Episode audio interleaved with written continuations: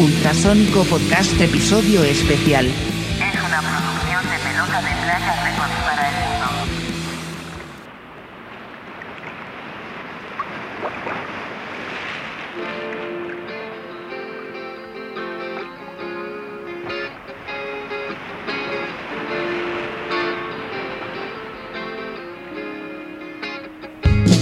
Bienvenidos al podcast. Saludcita muchachada. Salud, buen jueves. Super jueves, cálido. Bienvenidos al podcast número 38 de el Ultrasónico Super Turbo Podcast. ¿Cómo están muchachas? Aquí tenemos un juevesitos caliente que granizó en Culiacán, by the way, con todo el calorón. Y pues en este podcast 38 me presento, soy el Pato Navidad, bajista del Ultrasónico. Y pues paso cámaras y micrófonos a la barba guitarrera de José. ¿Cómo está mi José? Mi Choco, buenas noches, buenas noches a todos. Buenas noches. Bienvenidos al podcast 38. Podcast calientito, invitado especial, a quien recibimos con mucho cariño. Paso los micrófonos allá a Pelota de Playa Records con don Juan Manuel Vidal.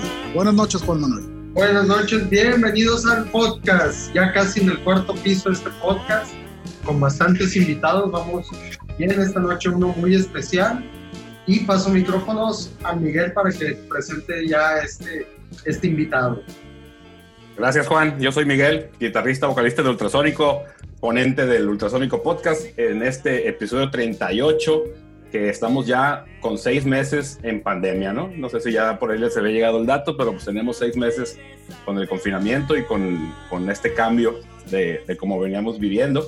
Y antes de presentar a nuestro invitado de esta noche, que, que como bien dicen es muy especial para, para este podcast, para este proyecto, aprovecho para Invitado, dar la bienvenida. invitado sorpresa. Exactamente.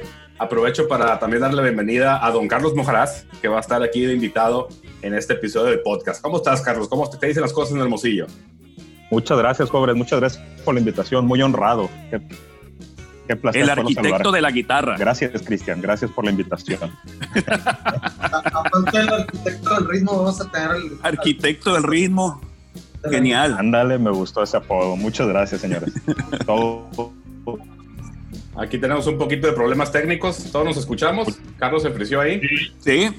Bueno, Sí. vamos a, a- a esperar Sí, sí. también ahorita a que se libere su señal y vamos a aprovechar para darle la bienvenida a César Arellano eh, a este podcast, un invitado, pues más que invitado, un gran amigo que formó parte de, este proyecto en su nacimiento y de otros proyectos previos musicales. Vamos a platicar de, de, de a dónde lo llevó la música desde, desde aquel eh, lejano 1993 cuando se integró a una de las bandas previas de lo que fue Ultrasónico, que eran los cinco menos. Arrancamos. ¿Cómo estás, César? Hola, hola, ¿cómo están todos? Eh, gracias eh, por la invitación. Mi nombre es César Arellano. La verdad es que me siento muy, muy honrado y, y a la vez un tanto eh, confundido porque eh, todas las personas que están aquí son grandes amigos míos, ¿no? Eh, el, buen, el buen Yossi, el buen Pato, el buen Juan, Miguel y, y- y el Carlos Monjarás también, ¿no? Entonces, este, este rollo de que eh, de repente me dicen, oye, vamos a hacer un, un podcast, te queremos invitar. Eh, pues bueno, para mí esto es como una, una sesión más de aquellas de en un cuarto de ensayo, eh, en una banqueta con unas chelas, o uno de esos tantos momentos que hemos tenido eh, juntos y que lo cual agradezco mucho eh, haber vivido con cada uno de ustedes, ¿no? Al contrario, Y, César, bueno. gracias por estar aquí. Este, Gracias. Pues eh, que como ya has tenido oportunidad de escuchar algunos otros episodios del podcast, estamos registrando de alguna forma eh, lo que pasaba en, lo que pasó con el rock en Culiacán en aquella década, pero avanzando y brincando, sobre todo pues hasta, hasta dónde te llevó la vida eh, en relación con el, con el rock and roll, ¿no? Entonces, eh, por donde tú eh, quieras empezar tu historia, por ahí arrancamos, estimado César. Bueno, pues hace rato decías, oye, ya por el, por el año del 93, ¿no? Eh, híjole, ya, ya, ya llovió hace rato, pero sin duda ahí fue cuando, cuando empecé a tener como más contacto eh, o mis bases o inicios ahí con la música. Un poco más atrás, pues son simples exploraciones, ¿no? Que, que, a lo mejor muchos de nosotros de repente tenemos eh, cuando apenas eh, empezaba a explorar algunos tocadiscos, ¿no? Con esos viniles ahí arrumbados de repente de, de mis papás o en casa de mis abuelos, ¿no? Que quería experimentar cómo sonaba un vinil, un LP y cómo salía el sonido ahí de la aguja, ¿no? Entonces em, empiezo a explorar esa parte, a participar en los coros, típicos coros de la escuela, ¿no? luego ya empieza esa, esa gran ola tecnológica, ¿no? De los canales de, de videomúsica y eh, al menos yo me empiezo a nutrir un poco más ahí de, de, influencias del rock principalmente. Y, y, pues luego ya, ya más de lleno en, en, la preparatoria, cuando me toca conocer a muchos de ustedes y, y empezamos a coincidir en, en algunos ensayos de esas bandas que estaban por ahí tocando en ese entonces. Recuerdo, no, no recuerdo, Miguel, si, si la primera vez ahí que nos vimos en Última de Música fue en la casa ahí de Héctor Ley, ensayando los cadáveres, creo. Yo, yo, fui a hacer una tarea con el Juan Antonio y, y, su hermano el Héctor, pues estaba ahí en, en, esta banda, estaban ensayando y creo que por ahí llegó el Miguel. Eh, no me acuerdo quién, quién más estuvimos por ahí y, pues empezábamos a coincidir como en estos escenarios más underground de, de, los grupos que estaban sonando en esa, en esa época. Entonces, eh, al, al, evolucionar ahí en, en, la parte de, de, que escucho por ahí que, que, Miguel ya tenía una banda con algunos de mis compañeros de, de clases, y empiezo a asistir, no me acuerdo ni cómo llegué al primer ensayo ahí en tu casa, eh, eh, como muchos, ¿no? Como llegaba mucha gente y creo que el Jesus ya estaba saliendo o algo así, este, y, en un ensayo ahí que donde no había vocalista, pues empiezo a, empiezo a agarrar el micro y empezamos ahí a tirar y hasta que ya de repente Michael me dice, oye, ¿qué onda? Pues súmate, güey. Y, así fue como mis primeros contactos con un grupo formal, ¿no? Y donde eh, la verdad yo ni, ni, en mente lo tenía de, poder formar parte de una banda y que la verdad es que de una me atrapó el tema de poder escuchar eh, cuatro o cinco instrumentos al mismo tiempo, ver cómo, eh, pues en el caso de, de, de Miguel lideraba muy bien la parte más de orquesta de la música y cómo luego cada uno iba formando eh, estas, estas melodías. Entonces fue una, una gran experiencia ahí el, el incorporarme a un, a un grupo. ¿no? Oye César, oye César, esto es, esto debe ser alrededor del 92, 93 o más para atrás, 82, 80 y algo. No, bueno, no. pues la, la, la, eso de que coincidíamos y eso fue como sí. 90, 91. 90-91, ahora sí, que, que, que, de hecho, como dice Miguel, eran, eran ATM, ¿no? Eh, no sé cuándo nació ATM, pero... Sí, pero, ATM en el 92 fue la primera tocada que estaban sí. el, el, Frank Montero, el, el, Oscar Valdés y el Tony Mendoza, ¿no? Para que sí, oye, pero ya, pero ya, ya, ya, ya, nos conocíamos, ya andamos ahí en, en, en el rock and roll. Así sí, es. Pato, adelante. Oye, César, ¿y, y, ¿y, algún recuerdo más anterior con tu primer contacto con la música? ¿Tú desde morro siempre fuiste rock and rollero o, o, tuviste primero esta vena ahí de Pedrito Fernández y la, la, la mochila azul y, y, después dijiste, no, ahora el rock and roll y Guns N' Roses es lo, lo del 88 y, y, ahora soy rockero? ¿O siempre te, te, te, dio por el rock and roll? Mira, la, la verdad es que no, no, eh, hace rato que hablaba de los primeros viniles que escuchaba ahí, obviamente no eran discos que yo compraba, era lo que encontraba ahí. Ajá. Y, y escuchaba Enrique Guzmán, César Costa, este, José José, ¿no? Okay. Cosas de ese tipo ahí que iba encontrando, hasta, hasta Ray Conniff, me acuerdo que había claro. dos, tres de Ray Conniff y, y, de mi papá y los escuchaba ahí completos. Pero ya cuando eh, se empieza como a hacer eh, más global todo este rollo del rock de los 80, ¿no? Que, que ya lo empiezas a escuchar en, en en algunos programas de radio locales. Eh, escuchaba el podcast de Miguel Sánchez y me transporté cuando en las noches te ponías a moverle la sintonía a una radio a ver qué, qué estaciones agarrabas. Claro. Entonces, la, la verdad es que ahí, pues, eh, eh, como decía Miguel, surfeabas en, en, en, en la red de ese entonces y ahí escuchaba algo de, de, rock y me empezó a gustar, ¿no? Eh, a veces ni sabía qué grupos eran, ¿no? Porque pues nada más escuchaba las rolas o las melodías o incluso cortado, pero sí tenía algo de atracción ya por una música de, ese tipo, ¿no? Diferente.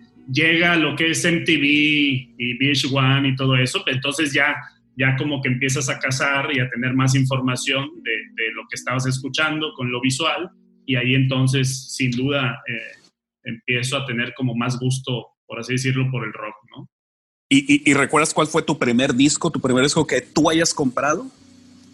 Así como de, ah, fui a la, a la discoteca, que, que era sinónimo de, de tienda de discos, y tú haber ido y pagar, no sé, 15 pesos por haberte comprado tu primer disco cassette. Híjole, yo creo que me voy más a, antes de comprarlo, grabé primero, ¿no? O, sea, o, o, me grababan a alguien. Lo, lo, que sí recuerdo es que debí haber tenido algunos, yo creo que unos eh, siete, ocho años. Y, ah, un, y un primo, mi, mi, mamá le iba a regalar a un primo un disco, un cassette de Michael Jackson, el thriller, me acuerdo. Ok. Y Muchos empezaron por lo, ahí. Lo vi y así como que el, el, el, sentimiento de que no me lo compró a mí, ¿no? Eh, Ajá. Entonces, pero, pero lo abrí y lo grabé, pues. Entonces, sí. Entonces fue, fue como mi primer eh, cassette, ¿no? Aunque era grabado. ¿Eh? Ok. Y ya luego, pues empecé, empecé a, a grabar eh, algunos otros que me prestaban. Ok. Y yo creo que sin duda, lo, lo primero que, que, que, me compré fue uno de. Okay.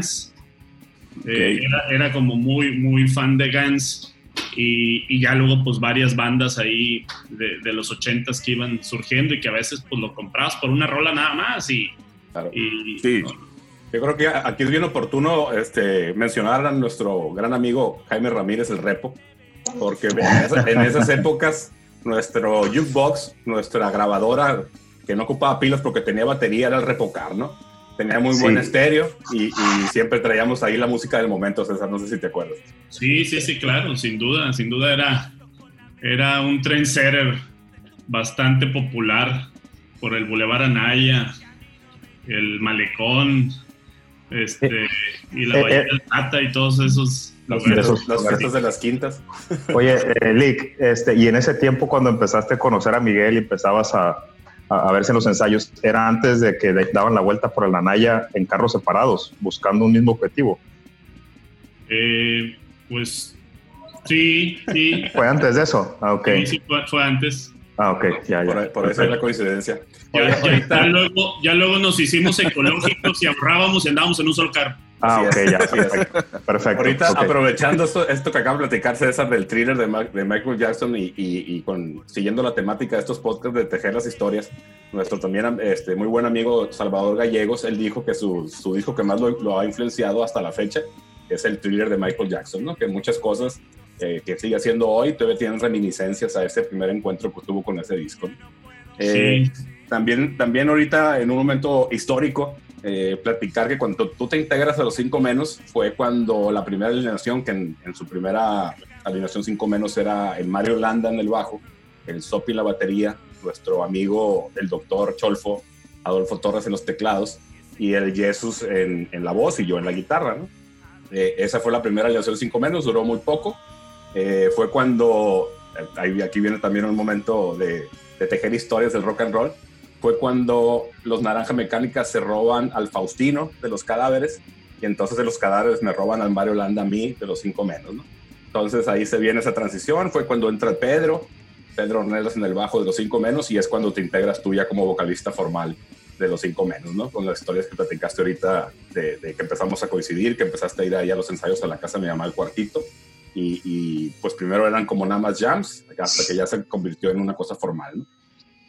Así es, así es. No, y, y la verdad es que sin duda eh, yo antes de, estar en algunos ensayos como los de ustedes o los de cadáveres y eso, eh, tenía un buen amigo en la secundaria nada más que, que se llevaba muy bien con, con todos los, los Molto Lumpen, con el Chame, con Niñón y eso, el Juan Echegaray, el Mere.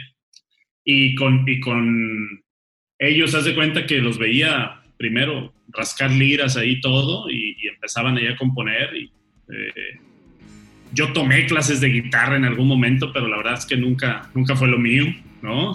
Eh, hasta que se me rompió la guitarra y no por usarla, sino porque se me cayó cuando me bajé del camión, ¿no? Eh, entonces ya fue como el mejor pretexto, ¿no? Para, para ya no continuar, iba un poco medio forzado ahí eh, eh, por, por, mi papá, ¿no? De que tenía que aprender algo. Cuando me vio que, que, escuchaba música y eso, ah, pues vas a aprender a tocar música, ¿no? pero la verdad es que cuando ya tengo la oportunidad de ir con Miguel y empezamos ahí a, a echar algunos algunos jams y todo, y, y pues sí, eh, me la pasé muy bien y pues luego me fue envolviendo, ¿no? Y, y, con muy, muy buenos recuerdos y experiencias de eso. Totalmente. Fíjate que también en los cinco menos, nuestro otro invitado que tenemos ahorita, Carlos Mojarás, él se integró al, también a los pocos meses de que te sumaste tú. Yo apliqué la misma que aplicaron los cadáveres conmigo y yo le robé al Carlos a mi hermano que estaba queriendo hacer una banda y, y, por cuestión de, de, edad, pues tiene más cercanía con el Carlos, pero pues yo dije, ocupo que alguien toque la guitarra conmigo, pues vente para acá. Órale. Tenía como unos 14 años yo cuando ese tiempo, 14 o 15 años, y tú, tú, tú Lick, tenías en, ahí en cinco menos algunos meses, pues, ¿no? Sí, Entonces, sí, sí. el Alfredo y yo llevábamos clases en la escuela, en, el, en, el, la prepa del TEC, y me dijo, vente, te invito a tocar, vamos armando algo. Y en uno de esos ensayos, en una de esas idas a, a, ensayar con Alfredo, me puse a tocar con el Miguel. Y hemos aquí sentados platicando 25, 30 años después de eso, ¿no? Es correcto. Fíjate que ya me acordé bien. Entraste tú a tocar la guitarra porque se salió el cholfo. Cuando ya se metió de lleno la, a su carrera la, la, medicina, que pues faltaba alguien, pues, a falta el teclado, pues acababa, acababa otro elemento, ¿no? No, sí te tocó no. un tiempo, pero ya se estaba por irse, pues. Ah, ok. Entonces, sí. la última tocada del Cholfo? El güey estaba en Mazatlán y vino nomás a tocar y, y, ya prácticamente teníamos todo parado sin teclados, ¿no? No sé si te acuerdas. La mera verdad no me acuerdo. Sí me acuerdo que me tocó tocar con él. Eh, la primera vez que yo toqué con ustedes, según yo, fue en el Río Rock. En sabrá Dios cuándo, ¿no? 91, 92, no sé qué año habrá sido. Pues yo estaba, yo estaba en la prepa todavía. Y, este, y me acuerdo que fue la primera vez que tocamos ahí, no me acuerdo con quién tocamos, me acuerdo que otros grupos. Y después, la última de esa, tengo recuerdos de una en el Ágora donde tocó el Cholfo. Así que es. creo que esa fue la última vez que tocamos juntos, con, con el Cholfo me refiero, ¿no? Así es. ¿Que no? Así fue. Así fue. Bueno, y en esa época de ATM y 5 menos, ¿qué tocaban? ¿Covers? ¿Rolas propias? ¿De qué se trataba? Oh, era, era, bueno, ATM me, me, me, tocó muy poco, pero eran rolas propias lo que yo escuchaba y cinco menos, pues también era, era pura, pura rola propia, ¿no? Yo, sí, yo sí. incluso cuando recién entro, yo, oye, pues a qué hora se, se, van a tocar los covers, ¿no? No, no, no, pues eso los tocamos nada más en la fiesta de cumpleaños del Miguel, ¿no? Este, sí. eh, era pura, pura rola propia, entonces... Eh, ya sea lo que cantaba un poco el Jesus antes o el Miguel, obviamente, que traía toda la melodía de cada canción, pues de ahí yo los iba agarrando, no los escuchaba y, y si acaso había algo grabado también me lo, me lo daban en un cassette y ya de ahí eh, las agarramos, ¿no? No le podía mover nada a las canciones porque luego el Miguel... ¿no? Se enojaba, ¿te acuerdas? Al contrario, al contrario. No, Se no, sigue poniendo grave, ¿no? Se, se sigue enojaba. poniendo grave. No, no, no, no. Y se salía del ensayo porque la canción no era así. Y Pero bueno, bueno, el, el, el podcast no se, trata, no se, trata, de mí, se trata de okay. Arellano. Perdón, disculpe.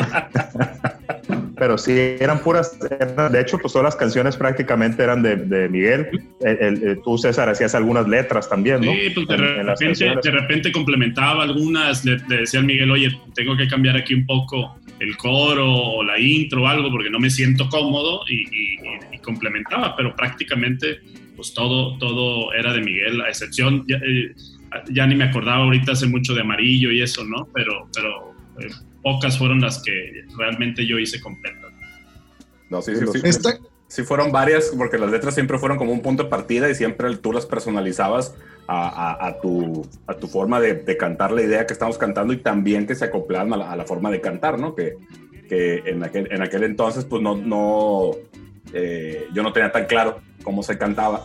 Entonces, pues obviamente a la hora de querer cantar, a lo mejor algunas palabras no cuadraban o, las cambiabas o la melodía te llevaba hasta hacia otras frases, ¿no? Así fue como siempre estuvimos trabajando con cinco menos.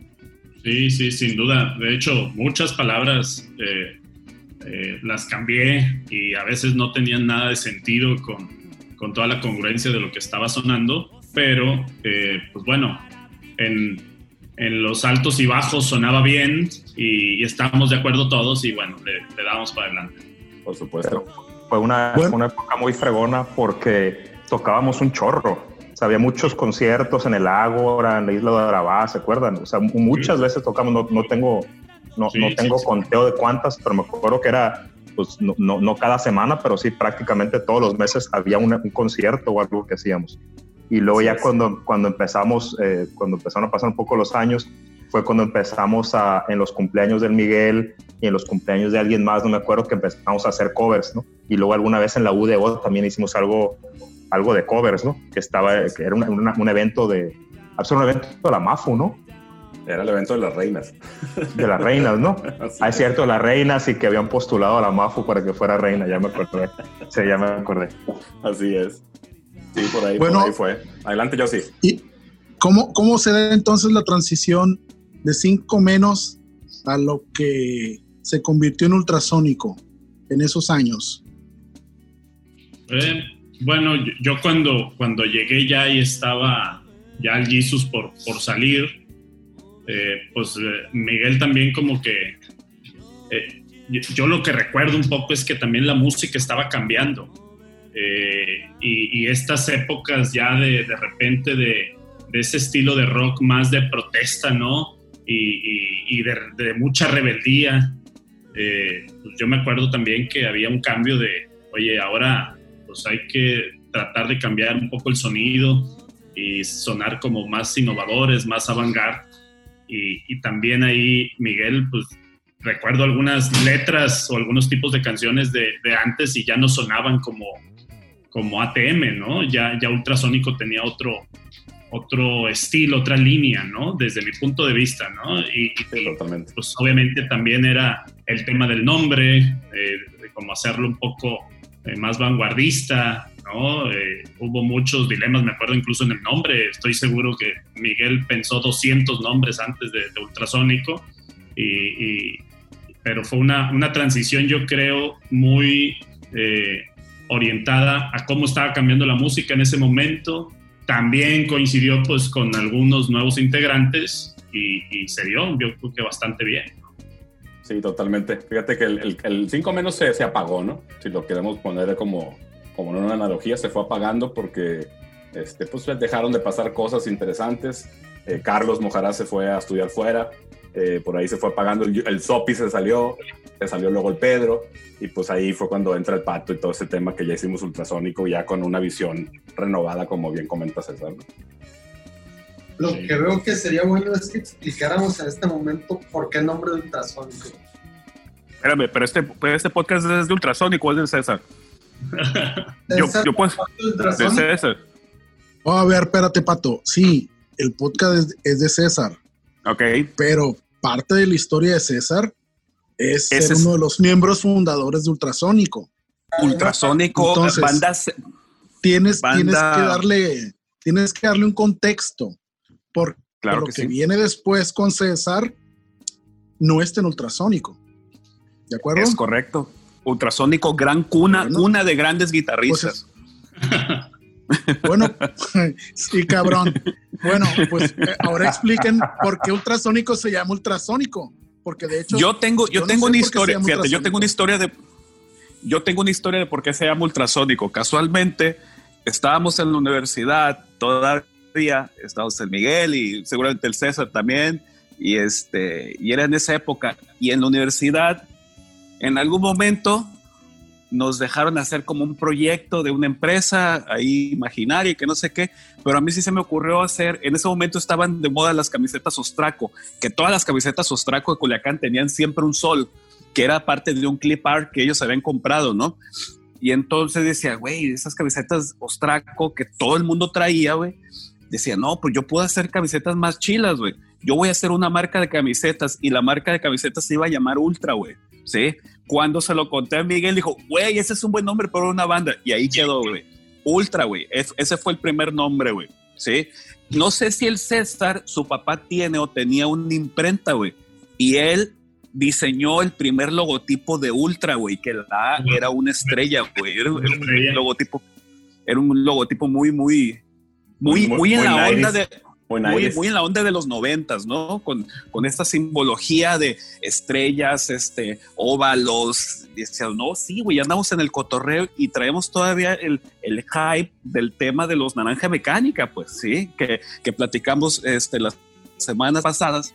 Y, este, y ahí fue como se, se acuñó el, el, el, nombre de Ultra. Por ahí hay, hay algunos este, volantes con este logotipo. Después, cuando grabamos el primer disco, no sé cómo, ah, ah, salió una banda en México de F que sí sacó un disco de una banda que era que se llamó Ultra, que eran los Cristales Acero, no sé quiénes eran. Crista Gali, eran de Guadalajara, güey. Ah, esos sacaron, se, cambiaron de nombre a Ultra y como nosotros ya íbamos al estrellato, o sea, ya íbamos para las grandes ligas, no, no, nos tuvimos que cambiar de nombre, pero ya habiendo grabado el, primer, eh, el primer eh, demo en, en, los estudios de, de, de JC, ¿no? Y ahí fue como, pues, ¿cómo le puedo? ¿Cómo le puedo? Y ahí surgió el tema de ponerle ultrasónico, pues, ¿sí? Es que ya estaba el diseño y era, lo tenemos que resolver de alguna forma y le pegamos el sónico ahí al, logo y ahí se ve el, el, diseño del cassette, que el sónico pues está ahí pegado, ¿no? no pero ese, fue, tiene, e, ajá. E, ese cassette tiene su historia, ¿no? Esa primera grabación que fue, la armaron ustedes, ¿no? O sea, la armaron el César y tú, Totalmente. Fíjate, fíjate ah, voy, a hacer, voy a hacer un, un, pequeño rewind nada más porque yo creo que esto va a ser importante para dar contexto. Eh, lo que platica Carlos de, de, cuando empezamos a tocar covers en los cumpleaños, eh, el, hace el, un par de años el, el Jesús Peraza me dijo, oye, ¿te acuerdas cuando ustedes inventaron Moderato? Y yo, ah, chingado, ¿cómo fue eso? acuérdate cuando empezaron a tocar los covers de Cabay de, y de Timbiriche, que los tocaban pesados y no sé qué, pues eso era moderato, ¿no? Y ustedes lo, pues ustedes lo hicieron, pues. Es cierto, cantábamos al pasar, con todos menos conmigo. Sí, sí, sí, sí, Enrique, Iglesias. Enrique Iglesias. Exacto. Es, es, esa era su, su, su maniobra para conseguir chicas y conseguir pollitas. Claro, claro, no, no había otro motivo, Pato. No necesitábamos de esas artimañas, Cristian. Y, ahorita que platica, que platica Pato, cuando, cuando empezamos con los primeros shows de ultrasónico, hacíamos los, los flyers eh, artesanales, orgánicos, con recortes de revistas y fotocopias, y eso los armaba el César. El César sí. eh, recortábamos cositas de revistas, elementos y cosas así, y los hacíamos literal pegando los elementos y con, rayando la fecha de la tocada y los datos, y armamos el flyercillo de me, media carta. Eso lo hacía César. Y ya, ya ves que los diseñadores siempre han sido muy problemáticos. ¿no? Así es. Entonces, este, eh, no, no, queríamos batallar, no, queríamos batallar, entonces mejor hacíamos algo ahí muy, muy artesanal eh, con, con, otras herramientas. Sacábamos unas viles copias o algo. Eh, y sí, sin duda eran los, los medios de comunicación, eran las redes sociales de ese entonces, ¿no? Pero, Totalmente. Pero sí, con, confirmando la, la, historia del pato acerca del nombre, tal cual así, tal cual así fue. Y, y yo creo que, que, se resolvió bien al final cuando, cuando teníamos que poner un, un, un tagline ahí al grupo Ultra y, y, bueno, sónico y casi casi lo poníamos en letras transparentes para que no se viera o algo, pero al final del día fue agarrando fuerza, ¿no? Y ahorita el, el, el Carlos eh, decía, oye, pero ese, ese cassette tuvo su historia, ¿no? Entonces, eh, escuchando al, al, buen Paco eh, en, en, en, la primera parte de su podcast, eh, decía, oye, pues es que eh, fuimos la primera banda en Culiacán cuando que, tuvo un, un, cassette de Maquila, ¿no? no sé, con mil, dos mil cassettes, no me acuerdo. Y en esa época, pues el primer objetivo para nosotros era tener un cassette grabado. Entonces, eh, lo teníamos como muy claro, sacábamos cuentas y pues no nos alcanzaba con lo que ponía cada quien y pues al, al final decíamos, bueno, ¿cómo le hacemos? ¿no? Y, me acuerdo muy bien que, que ahí entre Miguel principalmente y yo empezamos ahí a platicar, oye, pues, pues vamos a pedir lana. Eh, pero pues a quién se la pedimos, güey, quién nos va a querer patrocinar si, si somos desconocidos, ¿no? no, no ¿qué, ¿qué, podemos ofrecer ahorita? Y pues bueno, se nos, se nos ocurrió ahí hacer una propuesta, eh, como varios de nosotros estábamos estudiando en la UDO y pues también veíamos oportunidades en, en todos los proyectos que sacaba Difocur y decíamos, bueno, pues armemos una, una propuesta que les convenga a ellos dos. Somos casi puros estudiantes de la UDO y vamos a usarlo, promover mucho el proyecto de música eh, en eventos de Infocur, pues vamos a hacer una propuesta a ambas partes para ver, a ver eh, cómo funciona. Entonces, con una simple carta que armamos, eh, ahí eh, entre Miguel y yo le echamos un choro mareador ahí, muy romántico yo creo, y, y con eso nos fuimos. La armamos bien, la firmamos y con eso nos fuimos a, a pedir recursos. Y, y, la verdad es que íbamos, yo creo que, pues no sé, por un 20, 30%, lo que pudiéramos conseguir y lo demás a ver cómo lo, lo seguíamos recabando. Y al final del día, pues conseguimos el 100, ¿no? Eh, y lo, lo, recuerdo ahora y pues no fue tan difícil. Nada más fue cuestión de que nos animáramos a hacerlo. Sí, pero yo creo que sí fue un, fue un, tema muy importante. Yo me acuerdo que en esos tiempos yo venía de, de Monterrey uh, pues cada verano, en, en, Navidad y eso, y me acuerdo que me, cuando llegamos, cuando llegué, perdón, me dice, es que ya estamos grabando y era como, como un súper evento, súper importante para, para aquel tiempo de las bandas de rock, ¿no? Antes, an, an, antes había salido Naranja Mecánica, como decías ahorita, y cuando salió ese cassette todo el mundo dijimos, estos vatos ya están en otro nivel, ¿no? Entonces cuando yo regreso de Monterrey, que los veo que ya tienen un logotipo, porque el logotipo del 5 menos era aquel, aquel círculo que hacías tú, Miguel, ¿no? en, en los sí, cuadernos. Y este, entonces ya cuando llego yo de Monterrey y veo, ya hay un cassette, un logotipo, me acuerdo hasta tenía una lona impresa en el, en el cuartito. Entonces, ah, cabrón, ya se veía bien pro, pues, ¿no? Y aparte se estaba escuchando mucho mejor, ¿no?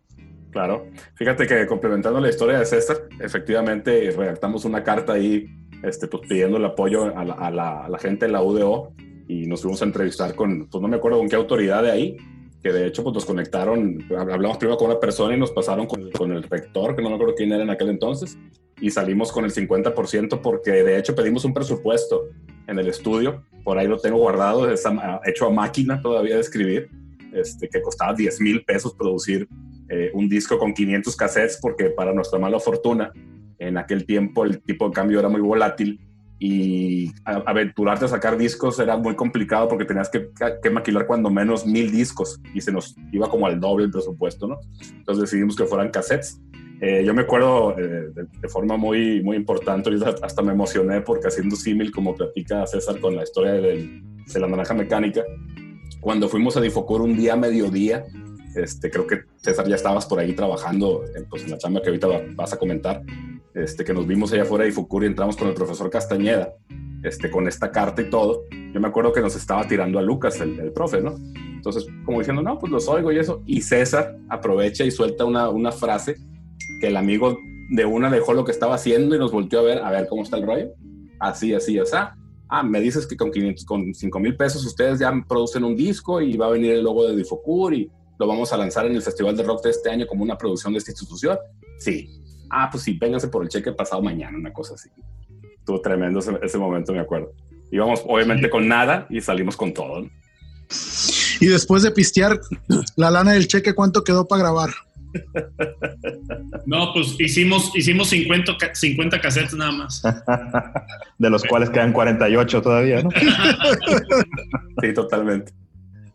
Sí, ahí, ahí fue, fue, fue, un momento importante, este, porque pues ya eh, cuando entramos a grabar el estudio, pues ya estaba apagado el disco y pues así te chilo, ¿no? Con todo de que música apagada no tiene buen son, pues esa vez sí lo tuvo, tan lo tuvo que la primera vez que entramos al estudio hubo un problema con la cinta, estaba mal ajustada y quedó el máster con un gis y como hicimos buena amistad con el, con el Juan Jiménez, nos hizo garantía del trabajo y nos dijo, vénganse a grabar, nada más hubo un tema ahí de que se puso a remodelar el estudio y volvimos a grabar un año después y no contaban ellos en el estudio con nuestra astucia de que en la primera parte habíamos ido a grabar 10 canciones y la segunda vez fuimos a grabar y grabamos 16, ¿no?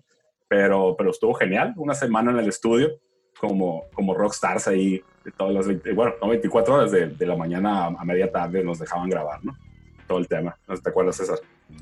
Sí, sí, sí, claro, muy, la verdad, muy, muy buenas experiencias, muy padre, porque pues era, como decía Carlos hace rato, e-, era el objetivo, ¿no? Al final del día eh, éramos una banda y queríamos eh, pues, seguir tocando y avanzando y, la muestra de poder eh, poner el ejemplo de nuestro trabajo pues era grabar un disco. Entonces eh, yo creo que fue un paso importante y, y lo que el, luego se empezó a desarrollar con eso, sin duda, eh, esa frase ahí de convencimiento que usamos con Difocur, y digo usamos porque al final del día fue, fue de todos, fue de trabajo en equipo, pues era también el, el tema de, de, decirle, a, en este caso, a las instituciones encargadas de la cultura, oye, ¿qué estás haciendo por el rock, güey? O sea, eh, verdaderamente haces un evento, sí, güey, pero ¿cómo apoyas al, al, talento y lo desarrollas más? Y sigo insistiendo que eso todavía hace falta hoy por hoy. Estamos hablando de esto hace más de 20, 25 años y hoy por hoy sigue haciendo falta. Yo no veo proyectos en los que eh, los, los, gobiernos, ¿no? Eh, programas eh, estén apoyando eh, fuertemente a la música, como no, tanto con un evento o con alguna beca o algo así, sino más como proyectos más integrales. ¿no? entonces yo creo que se consiguió algo importante. Para ellos fue muy atractivo porque me acuerdo que eh, nos pidieron, les dimos la idea de hacer una rueda de prensa y obviamente dijeron que sí, háganla aquí y pues obviamente invitaron a medios y si ellos pues separaron mucho el cuello de decir estamos impulsando una banda de rock local eh, con su disco, ¿no? Entonces eh, fue, fue, un paso importante y, y, muy motivador para todos.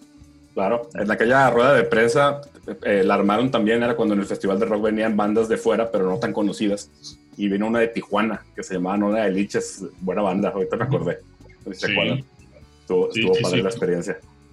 Sí, y, sí, claro. Y obviamente, como bien platicas, pues el disco trajo otras cosas. Ya empezamos, yo creo que eh, este proceso de, de, de, que se logró ese primer objetivo que era grabar, pues te, pone, te sube algunos escalones y de ella sigues avanzando con más, con más impulso hacia arriba. Pasaron cosas importantes, ¿no?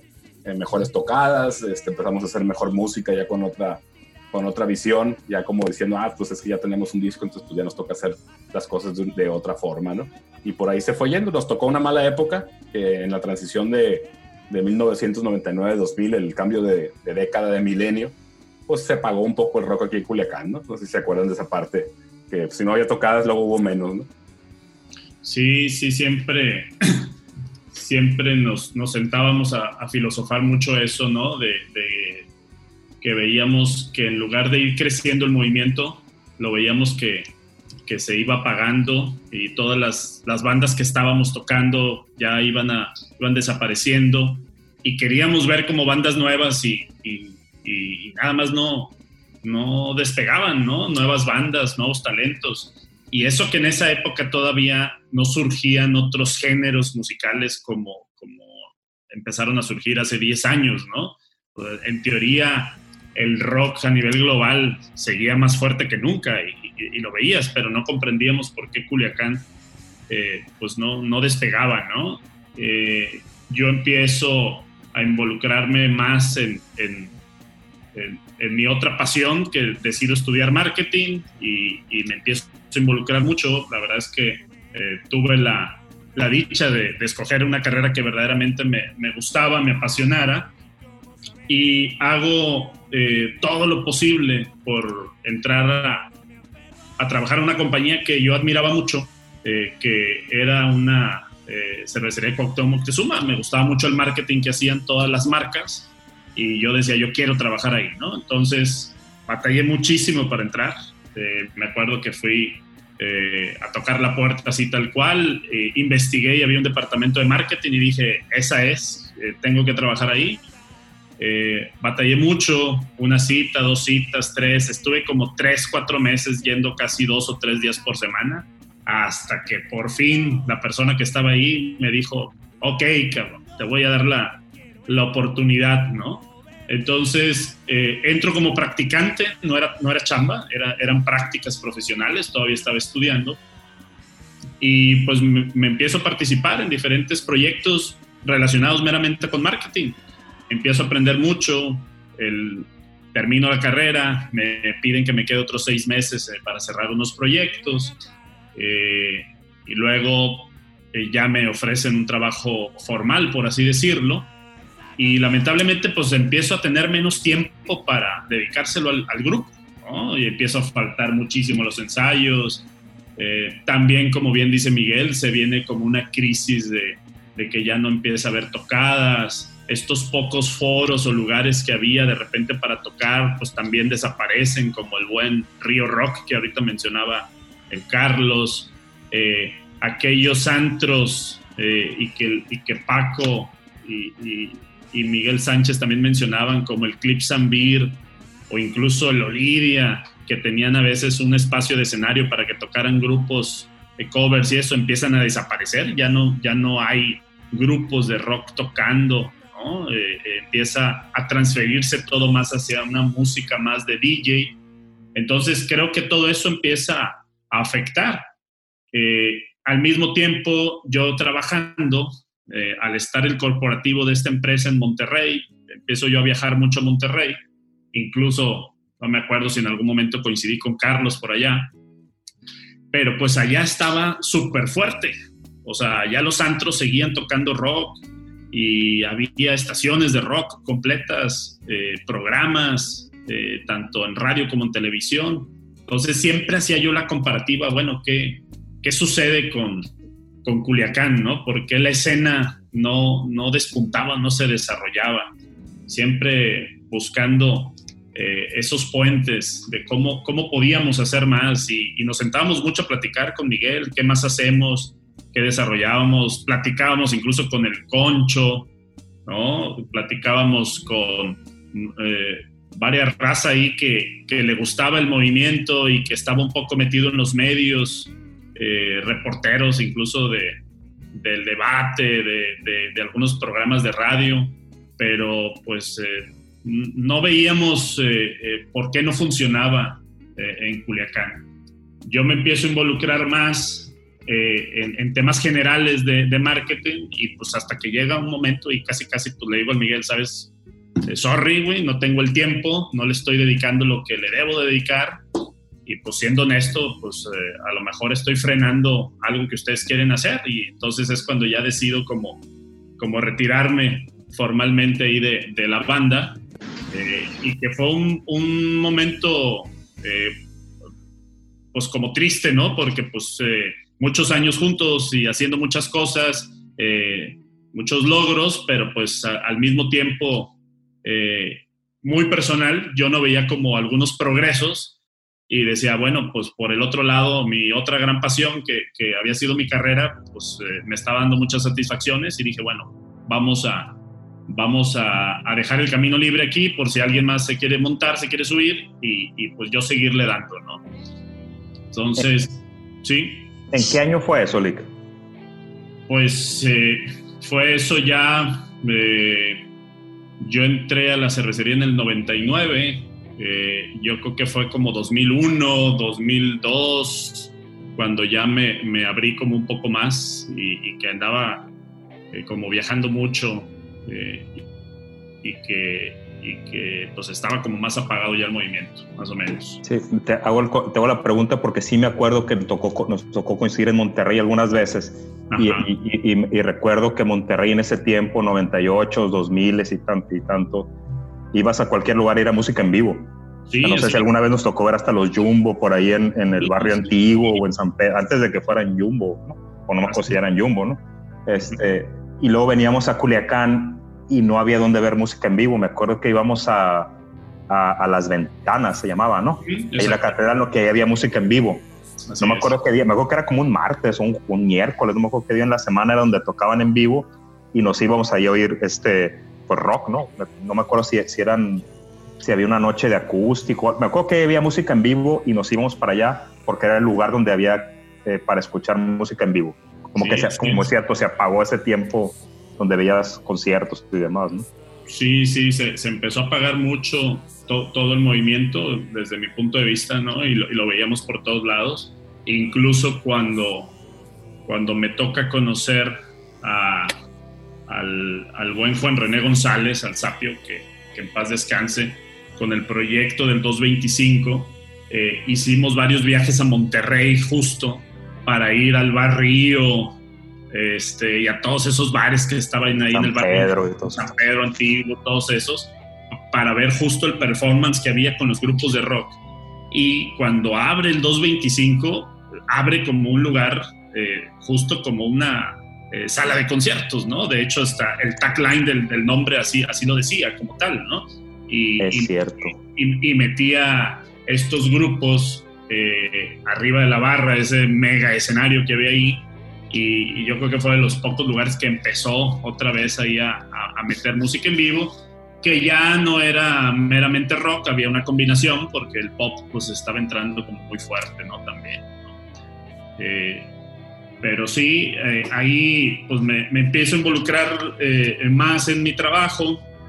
Eh, gracias a Dios nos empieza a ir muy bien eh, en cuestión de aprendizaje y todo. Y ya pues eh, cercanos ya al 2006, 2007, empiezo a, a, pues a ver un poco más de horizontes hacia dónde crecer profesionalmente. Y, y volteo al, al corporativo en la, en la ciudad de Monterrey. Descubro que hay un puesto eh, que tenía que ver con música dentro del área de marketing. Entonces me llamó mucho la atención eh, y era un puesto que se llamaba patrocinios musicales. Y ese puesto, eh, cuando ya lo investigo bien, pues resulta que veía todos los patrocinios de música grupera que tenía la cervecería. Entonces ahí ya como que, Inga, pues, ah, es puro grupero, ¿no? Pues que sí. Bueno, dije yo. Pero me llamaba mucho la atención el modelo de operación que tenía. Entonces eh, empiezo a tocar las puertas porque supe que la persona que estaba ahí ya se iba a, jubilar de la compañía. Y pues bueno, al final del día conseguí eh, que me dieran ahí una oportunidad para poder pichar y, y bueno, conseguimos ahí eh, el estar en esa posición y es cuando ya decido irme a vivir a Monterrey y pues sin dudas a mí la música grupera no, no me gustaba, ¿no? Eh, obviamente me, mentí un poco al momento de, de, las primeras entrevistas porque pues decía, güey, pues eh, soy de Sinaloa, güey, me gusta la banda, este, los Tigres del Norte son de Rosa Morada, Mocorito, güey, pues, pues, claro, güey, ¿quién mejor que yo, güey, no? Pero la verdad es que lo que quería era como entrar porque eh, era, era un, un mundo diferente ahí, ¿no? Era como, como marketing y música al mismo tiempo. Eh, empiezo y pues cuando, cuando llego a ver todo lo que había, pues era, era un proyecto grande donde se patrocinaban a más de 40 gruperos y la verdad es que pues no conocía más que a tres. Entonces eh, me tuve que, que, poner a estudiar música grupera, ¿no? Y a todos los integrantes y compraba discos. El internet no era lo que es hoy, entonces era como más difícil conseguir información. Y, era una situación eh, eh, complicada porque era una chamba de mucha relación pública y de mucho lobbying con estos artistas, porque el modelo de negocio era la cervecería patrocinaba a un grupo musical y este grupo musical a cambio de, pues, de dinero, de algunos apoyos, pues vendía las marcas de cerveza en sus eventos. Ese era el, el modelo sencillo.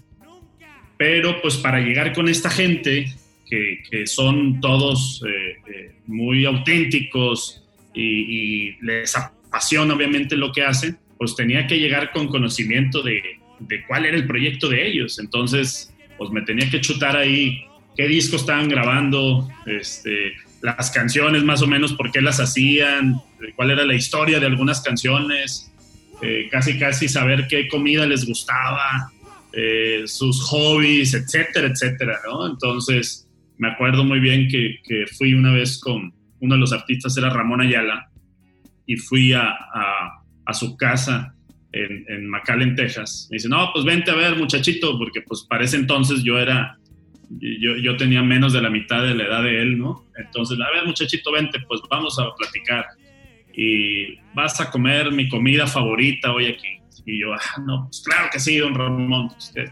Y, y ya, pues me sirven una sopa, ¿no? Y pues empiezo, ah, oye, está muy buena, ¿te gusta? Sí, sí, sí, claro, está, está toda madre, ¿no? Muy bien, qué rico, ¿qué es, don Ramón? ¿Y qué es? No, hombre, a ver, enséñale. Y sacan toda una piel de víbora, y dicen, ah, es, es, es, un caldo de víbora, que es una víbora que casé ayer ahí en, en mi rancho, ¿no? Y mm, la verdad, así como, así como el Miguel los tiburones, y yo a las víboras, entonces eh, sí, sí, fue así como que, híjole, ¿no? No, pues está deliciosa, señor, ¿no? Eh, y, y, así, pues hay, hay, hay, muchos, muchas historias de ese tipo que pues al final del día pues lo hacía por, por ganarme la confianza de ellos y, y, y seguir, y seguir avanzando, ¿no? Eh, me acuerdo pero, que me hablaste, me acuerdo que me hablaste ese día del rancho, que me habla, eh, digo, no éramos compadres todavía, oye, ¿qué estás haciendo? No, pues aquí no, tomando una chévere, no, no, sé qué estaba haciendo. Ah, yo nomás, yo estoy aquí en el rancho de Ramón Ayala, nomás hablar para saludarte. No, no sé si te acuerdas de ese rollo, ¿no? Yo, ah, cabrón, pues, sí, sí, sí. oye, mande, así nomás era como, te estoy aquí con Ramón Ayala, este, hablo para saludarte, ah, cabrón, toda madre. Oye, güey, y, este, y, y, y, y, ahorita tú estás comentando eso, llegas como novato en este, en este rollo de la música este, regional, digamos, uh -huh. Que, que estaba patrocinando la Cheve, y cómo te acercas con las bandas. O sea, obviamente traes el respaldo de Cheve, por supuesto, ¿no? De la compañía, pero cómo es el modelo de operación de, este, de, estas, de estas bandas. O sea, hay, hay un manager, eh, ¿quién, con quién hablas, ¿Cómo se, cómo se arma todo este negocio de patrocinios, cómo es el modelo si lo viéramos en, como en una estructura eh, empresarial. César, eh, aguántame, aguántame el corte, nos brincamos un poquito, vamos a aprovechar para poner un, un tema musical aquí en el podcast. Okay. Y ahorita, ahorita continúas con la historia que lo que te pregunta Carlos. ¿Qué tema ponemos, César? De nuestro primer disco, ¿te parece? Yo creo que sí, vamos, vamos con la historia para ir de, de, de antes al, al, actual, ¿no? A lo más nuevo, ¿vale? Sale. ¿Cuál ponemos del, del Sueños de Gato? El legendario primer cassette de Ultrasónico. Ingas. Híjole, pues. ¿Qué, qué, qué será bueno ahí? Eh, ¿Cuál quedó mejor, cabrón? Fíjate, fíjate, que ahorita a la, a la, distancia, ahorita todos los discos ultrasónicos están en Spotify, ya, ya, pues ya tienen conocimiento sí. ustedes, ya lo han escuchado, por ahí veo las estadísticas, veo las ciudades y veo dónde lo están escuchando. Fíjate que la de color amarillo, pero no del, no del cassette, de la primera grabación de los demos.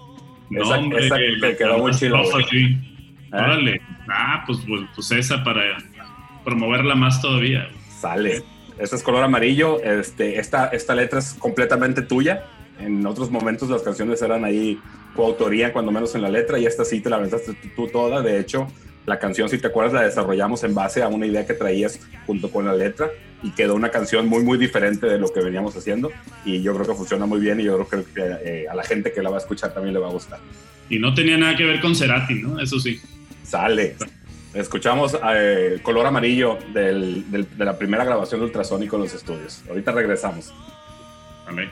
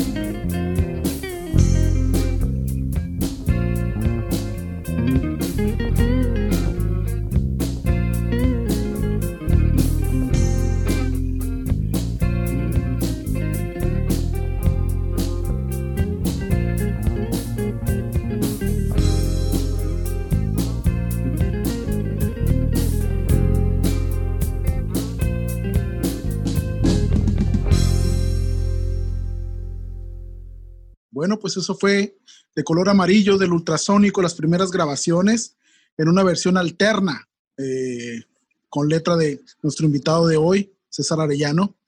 Y para regresar al tema, platicaba, eh, bueno, más bien preguntaba a Carlos Mojarás, César, que si cómo era desde un sentido empresarial esta cuestión del modelo a la hora de, de trabajar con estas, con estas bandas eh, gruperas o regionales.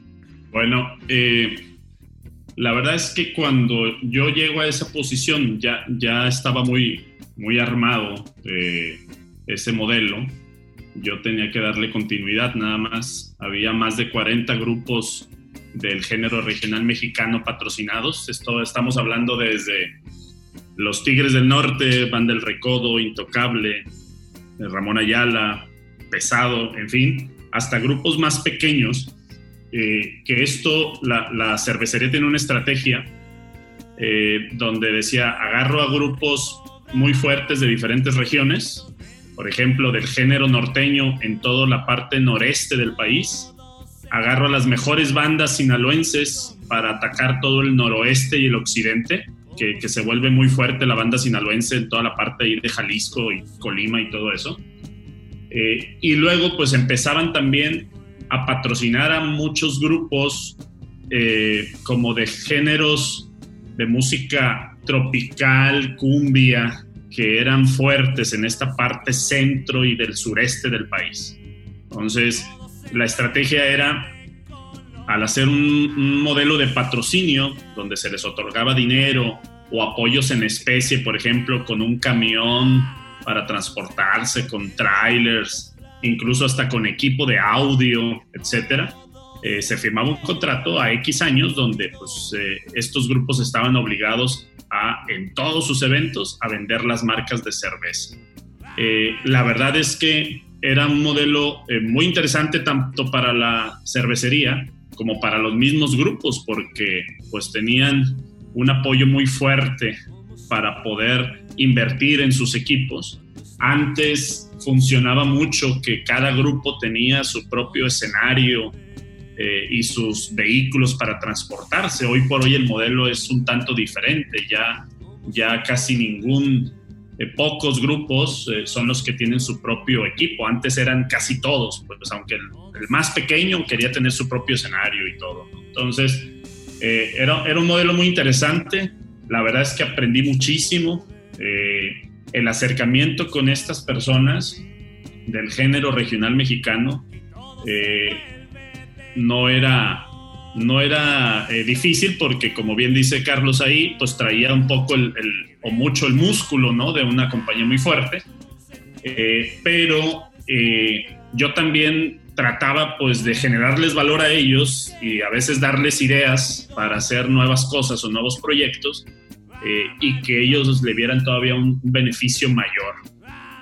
algo que yo empezaba a comparar a lo mejor muy eh, vagamente con el rock, ¿no? Y decía yo, oye, este, veía mucha humildad en todas estas gentes, ¿no? Eran todos, eran muy sencillos, muy humildes, eh, tenían su, su, prioridad siempre era el fan, el público, no lo descuidaban por nada. De hecho, hasta se me hacía que exageraban a veces en el tiempo que le dedicaban a sus fans. Podrían a veces ellos dar un show de dos horas y estaban otras dos horas firmando autógrafos y tomándose fotos con la gente, ¿no? Eh, y les, les gustaba mucho escuchar a la gente como sus historias y de dónde venían y qué hacían, y ellos se lo llevaban un poco como inputs para luego hacer canciones de eso. ¿no? Entonces er, eran, eran modelos muy, muy, muy interesantes. Ya lo eh, creo. Donde tengo un, recuerdo y una historia buenísima que, siempre me va a dejar marcado, con, particularmente con los Tigres del Norte. Cuando estaba yo trabajando en, en el corporativo, eh, pues un día me, llaman una, persona de, muy alto nivel para decir, oye César, ¿sabes qué? Fíjate que necesito, necesito un favor.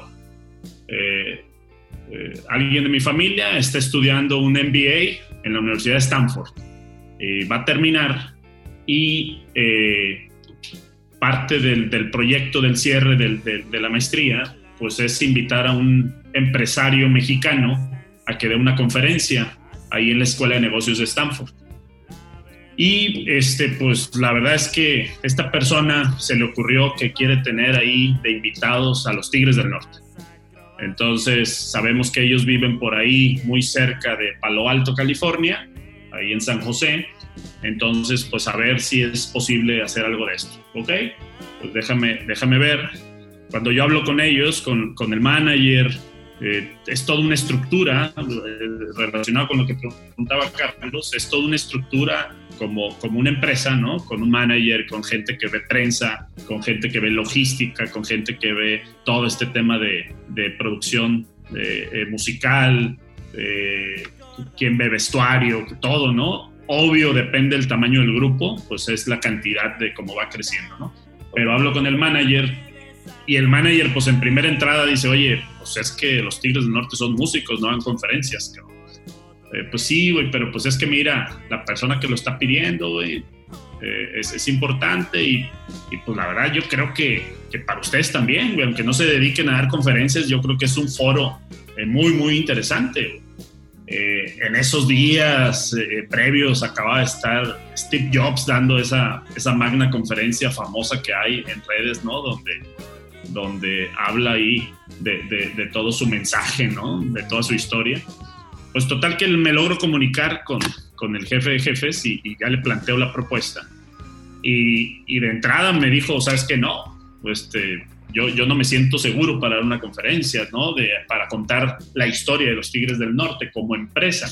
Acababan de, de salir ellos en, en la revista Forbes en Estados Unidos, ¿no? Como justo como, como una gran empresa que eran ¿no? los, los, Tigres del Norte. Eh, entonces, pues bueno, le seguí insistiendo, la verdad es que siempre he sido como muy terco en las cosas que de repente quiero conseguir, pues hasta que por fin le dije, mira, yo te ayudo, yo les ayudo a estructurar eh, la, conferencia, ellos hablan perfecto inglés, o sea, no, no iba a haber bronca por ese lado, este, pero yo te ayudo a estructurarla. Bueno, pues va, va, va, vamos a hacerla, pero ayúdame porque yo, yo no sé exactamente qué. Entonces me fui con ellos eh, para que me brifiaran un poco la historia y armamos pues más o menos toda, todo un, un guion de cómo decirlo, cómo hacerlo. Eh, pues esta persona, el, el, que estaba estudiando, se puso muy contenta porque ya los iba a tener. Eh, hacen un póster así como si fuera de un baile típico mexicano y donde dicen este, conferencia de negocios, ¿no? En la Escuela de Negocios de Stanford, los Tigres del Norte, ¿no? Y lo, lo programan en un, en un pequeño auditorio de, de, 70 personas, porque pues al final del día pues era una conferencia como de clase. Eh, se acaban, manejan boletos por un tema de control, se acaban los boletos y la brincan a otra sala de 140 personas, y pues bueno, la, la, fueron creciendo porque fue siendo sold out hasta que llegaron a un auditorio como de 400 personas, que es como el más grande que hay en, en esa escuela, ¿no? Eh, y bueno, llega el día de la conferencia, yo los, yo los acompaño, voy para allá y todo. Y ellos muy nerviosos, muy nerviosos porque pues nunca habían estado en un foro así. Eh, uno de ellos nada más eh, eh, por ahí pues a, había hecho carrera universitaria, ¿no? Los demás no, entonces se sentían un poco eh, extraños al estar ahí. Pero bueno, al final del día se dedicaban a dar conciertos ante miles y miles de personas. No era el nervio de la cantidad de personas, sino más que nada como el contenido y qué fuera a decir la gente que estaba ahí. Se sentían eh, fuera de su elemento. Completamente, ¿no? Así es, ¿no? Entonces, pues bueno, arrancan con la conferencia. Prácticamente se armó una conferencia con su historia de cómo ellos desde niños, eh, en este caso Jorge Hernández y Hernán, eh, salen de Rosa Morada Mocorito y empiezan a tocar primero en las cantinas de Sinaloa, principalmente en la ciudad de Los Mochis, luego cómo se van a otra ciudad, a, a Sonora, luego llegan a Mexicali y a Tijuana y empiezan a tocar en la calle, en cantinas, y cómo brincan y se cruzan de mojados a, a, a Estados Unidos, ¿no? la historia del nombre, que es maravillosa. Ellos no tenían nombre cuando, y eran unos niños prácticamente, y cuando se intentan cruzar de mojados, eh, cruzan pues, de, contrabando en, un carro con un matrimonio que los vio que querían cruzar, un matrimonio americano, y los sube al carro y medio los tapa, pues eran todos unos niños, y a la hora de cruzar, pues los detiene ahí, eh, ¿no? La, Border Patrol, los descubren, eh, se dan cuenta que el matrimonio gringo ni los conoce ni nada, los detienen y pues ahí los tienen varias horas. Entonces, eh, el, nombre de los Tigres del Norte surge de uno de los policías, ¿no? Cuando ya los ve con instrumentos y les dice, ¿ustedes qué? No, pues somos un grupo de música, de música mexicana. ¿Y a dónde van? No, pues nos contrataron eh, una persona en Tijuana, Mexicali, los vio tocar y esa persona trabajaba para una estación de radio en San José, California, y les dijo, quiero que vayan a tocar allá. Cuando lleguen allá, ya les voy a pagar. Ustedes lleguen, yo, yo no los voy a poder llevar. Entonces ellos dicen, vamos a tocar a San José, California. Este, pues sí, pero no traen papeles, nada, no, pues no, señor. Vamos a tocar y nos regresamos y ya, ¿no?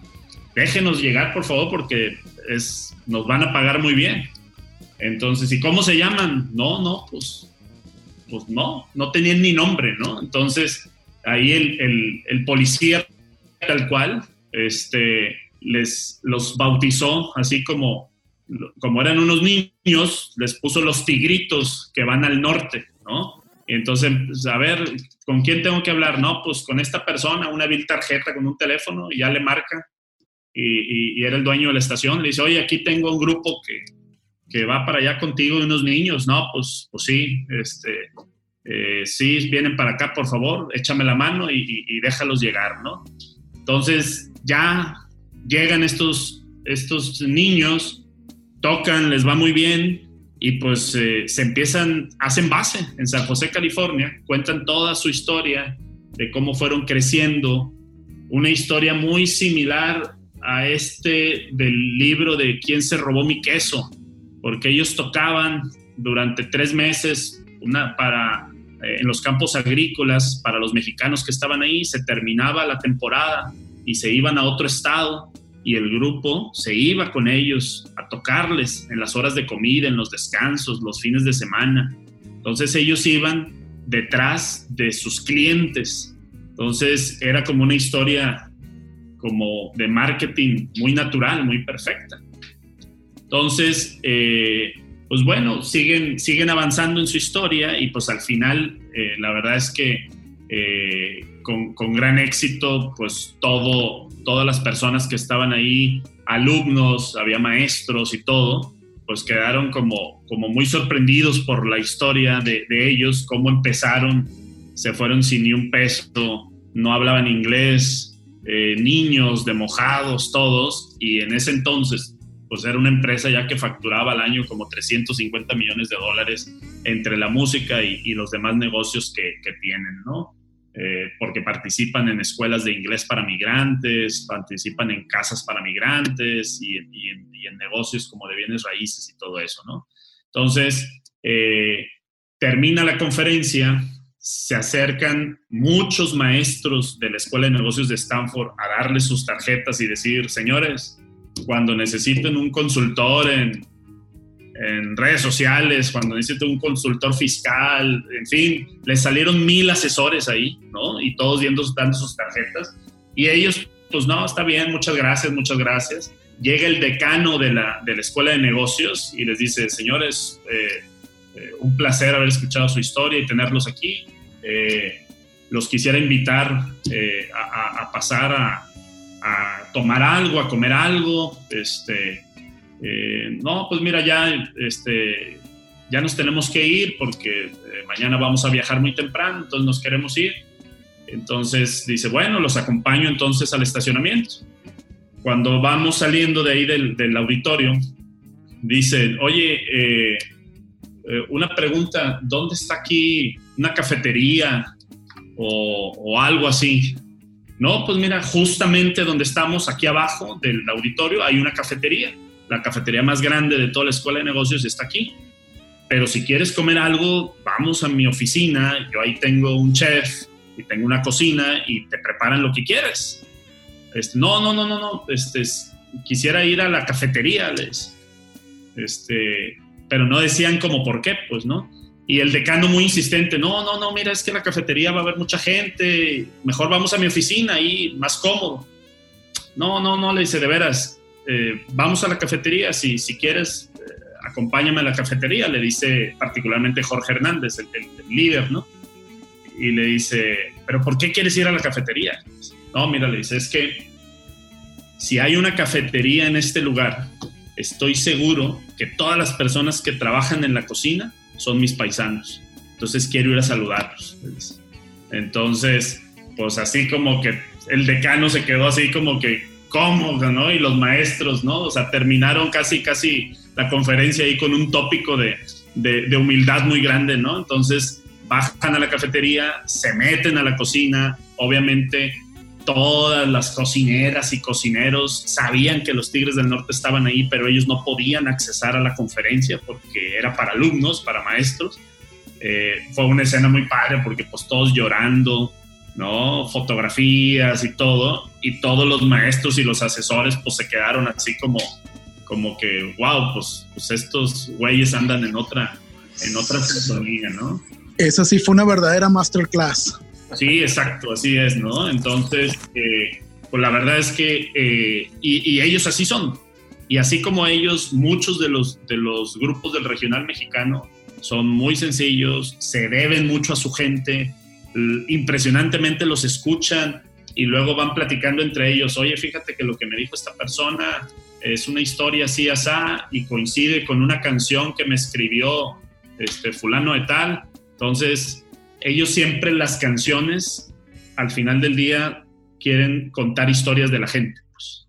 Ese, ese es su conecte, pues, ¿no? Entonces, algo que, pues, comparándolo un poco con, con el rock, ¿no? Eh, no, no, no, estoy, no estoy metido detrás de una banda de rock, ¿no? Pero siento que, que a lo mejor el componer una canción para un, para un eh, rockero, pues es un poco más de, de lo que a mí se me ocurre y se me antoja y tengo ganas, que estar pensando verdaderamente en tu audiencia, ¿no? En tu público.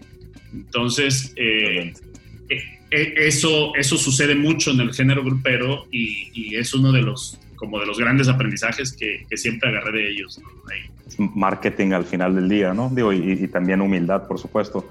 Pero yo regresando un poquito, digo, lo, lo, hemos platicado algunas veces, este, pero me gustaría volverlo a escuchar por qué una compañía como cervecería eh, eh, se, tiene un área específica para el patrocinio musical. Me queda claro que obviamente en los conciertos vende cheve, por supuesto, pero lo pudieses hacer esta, esa venta de cheve sin, sin tener que patrocinar al grupo, ¿no? Al final del día es un tema de quién tiene el venue, quién tiene el, la cheve, pero ¿por qué, ¿por qué estas compañías deciden crear una, una división específica para el patrocinio musical? ¿Cuál es la relación con todo el negocio, eh, etcétera? Mira, hay, hay un racional ahí eh, muy, muy romántico, ¿no? En donde eh, al final del día, todas las personas, cuando estás en, en, un buen momento, ¿no? Disfrutando de algo, en este caso, la, música es uno de los grandes placeres que, muchos de los seres humanos tenemos, ¿no? Hasta, hasta inconscientemente a veces, ¿no? Tú escuchas una canción que te gusta y, la disfrutas y todo, ¿no? Entonces, eh, recordando alguno de los eslogan era como disfrutar los mejores momentos con las mejores cervezas, ¿no? Entonces, si tú vas y ves a un grupo musical que te gusta eh, y lo disfrutas bastante, eh, y es memorable ese momento, lo vas a recordar por mucho tiempo. Entonces, eh, en este caso, la marca de cerveza decía, yo quiero ser parte de ese momento, yo quiero estar ahí. Si yo disfruté este concierto y me la pasé muy bien y estuve con mis amigos o con mi novia o lo que sea, pero también estuvo eh, esta cerveza conmigo, pues ahí lo recuerdo súper bien, ¿no? Entonces, era este tema de disfrutar los mejores momentos con las mejores cervezas y, se volvía justo ya esa parte muy romántica, ¿no? Y que, es, y que es marketing puro, pues al final del día vas a recordar esa gran noche, ese gran día, con una cerveza, con una compañía, Entonces, por eso eh, siempre había una búsqueda por estar presentes y, la música hoy por hoy es un es uno de los assets o de los activos más grandes que existe porque justo te, te transmite o te genera esas experiencias. Yo me, puse de novio con mi ahora esposa en un concierto, en un concierto intocable que nos invitaste tú. No sé si te acuerdas, hace ¿qué? 14 años, 13 años que no me escuché porque no me voy a acordar hace cuánto tenemos casados. Y, este, y, y enos aquí platicando. ¿no? Y, y, hago, y hago la, me acuerdo de esta plática que hemos tenido algunas veces. Y ahorita que estoy participando en otro tipo de proyectos, yo desde mi carrera, la música es un tema también que está en el placemaking, en, en cómo crear lugares. Este, ahora hablando de, de, de, de, este, de, ¿cómo se dice?, de bienes raíces, de proyectos de edificaciones, de, de, lugares para conciertos, cómo el concierto es el que atrae a la gente, para que me consuma un restaurante, para que me tome una cheve, para que me compre un depa, para que... Entonces la música es como, como este canal, eh, el, que une todo este rollo, ¿no? Que es más o menos lo que, lo que estás platicando tú, digo, con, ya sé que son negocios diferentes, ¿no? Pero, pero siempre me llama la atención cómo, cómo las empresas le apuestan a la música para vender sus productos. En el caso de los bienes raíces también lo hacemos, pues, ¿no? Cómo, cómo llegas a un lugar y tienes cierto tipo de música, lo que platicabas ahorita del 225, eso era lo que nos jalaba al 225, la música, la música en vivo, obviamente que nos veíamos todos, pero, al final del día era íbamos a ver música, ¿no? Sí, fíjate que, que, es, un, es un motivador, ¿no? Y, y, es un driver que, que, funciona muy, muy bien porque al final del día...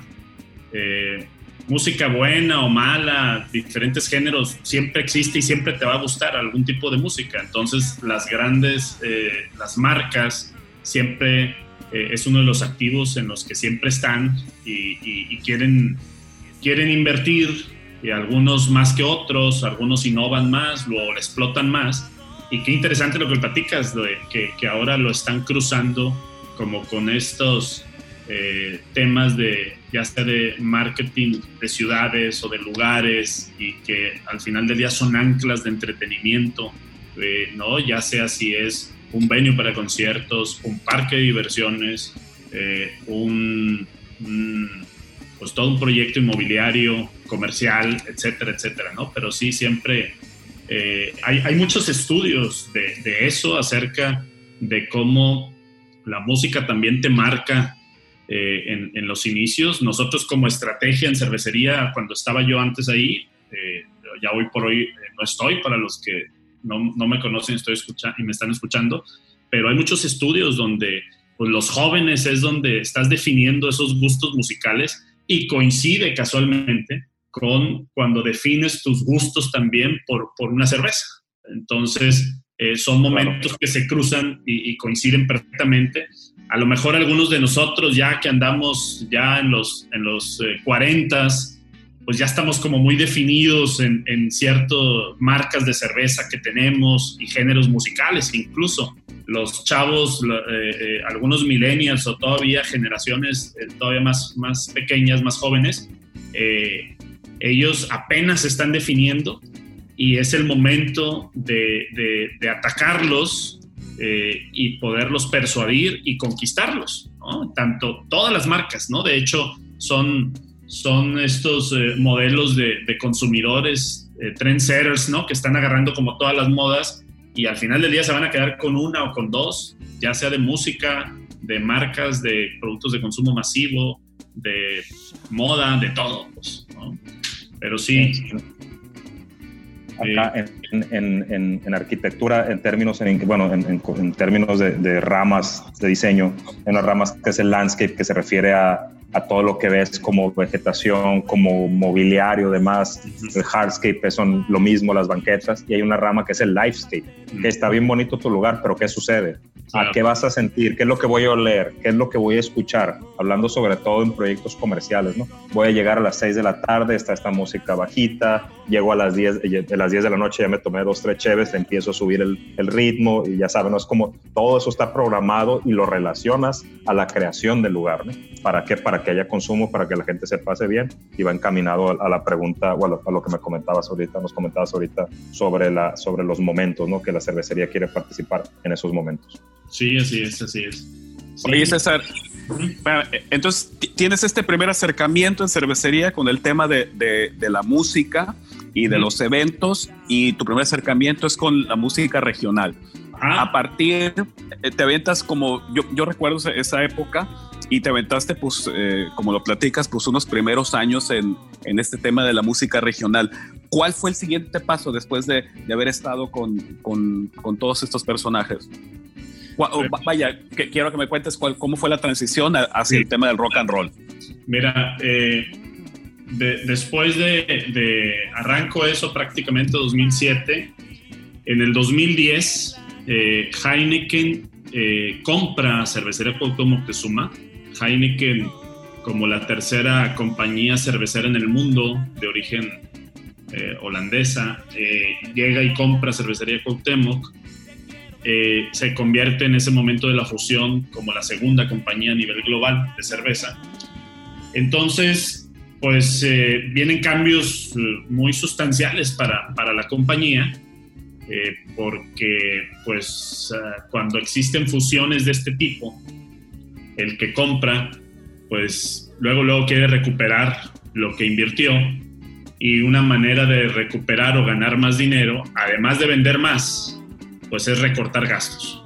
Entonces, una de las acciones para recortar gastos pues empiezan a revisar puntualmente los presupuestos y también incluso pues a, a recortar la nómina, ¿no? Eh, eh, toda la planta laboral que había en ese, en ese entonces.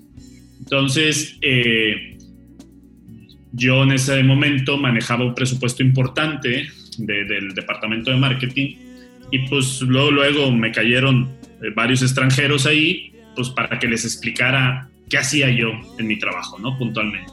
Entonces empiezo a armar presentaciones y decir, no, pues mira, patrocinamos este, eh, a la música grupera, el rock pop que patrocinábamos era muy poco, o sea, eran, era lo mejor que venía a México, pero en muy poca cantidad, ¿no? Me refiero a si venía Madonna, eh, pues ya teníamos la exclusiva en el Foro Sol, pues patrocinábamos a Madonna, si venía Metallica, ¿no? Y todos estos grupos eh, de rock pop como muy globales, ¿no? Pero pues eran, eran muy pocos eventos al año. Yo creo que no eran ni, ocho eventos al año, ¿no? Y comparado con el género grupero que hacíamos 3.500 eventos al año, ¿no? Que eran, era una locura.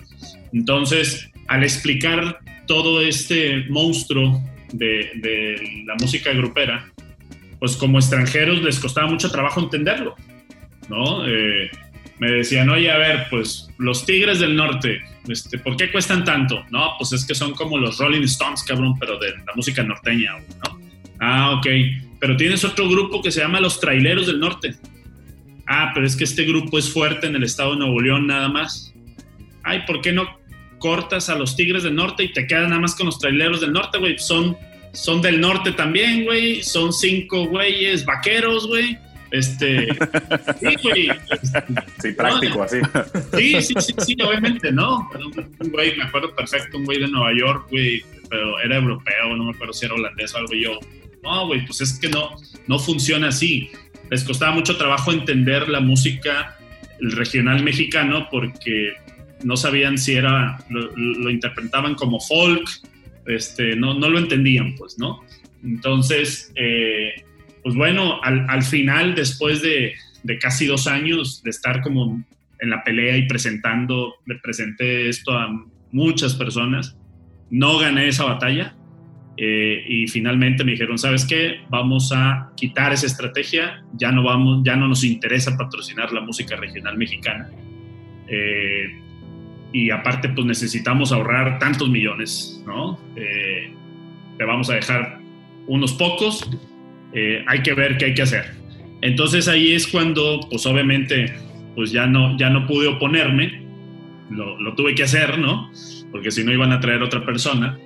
Y entonces ahí pues también yo empiezo a, cambiar el chip y a decir, bueno, vamos a desarrollar más eh, el rock y el pop. Eh, incluso eh, exploramos también estos nuevos géneros que estaban surgiendo mucho como el reggaetón, como lo urbano, y, y, sin duda la música electrónica que estaba también eh, ya, ya como EDM, ¿no? ¿no? Porque música electrónica pues, ha existido desde hace muchos años, ¿no? Nada más que eh, más o menos en 2010 empieza a tener un, un, vuelco como, como una música electrónica diferente, que es a la que conocemos hoy por hoy. Entonces ahí empezamos ya eh, a cambiar los modelos de operación de cómo eh, patrocinábamos si venía Metallica a México. Pues oye, no nada más quiero vender la cerveza, a lo mejor quiero eh, que me firmen unos discos, quiero que me den algunos meet and greets.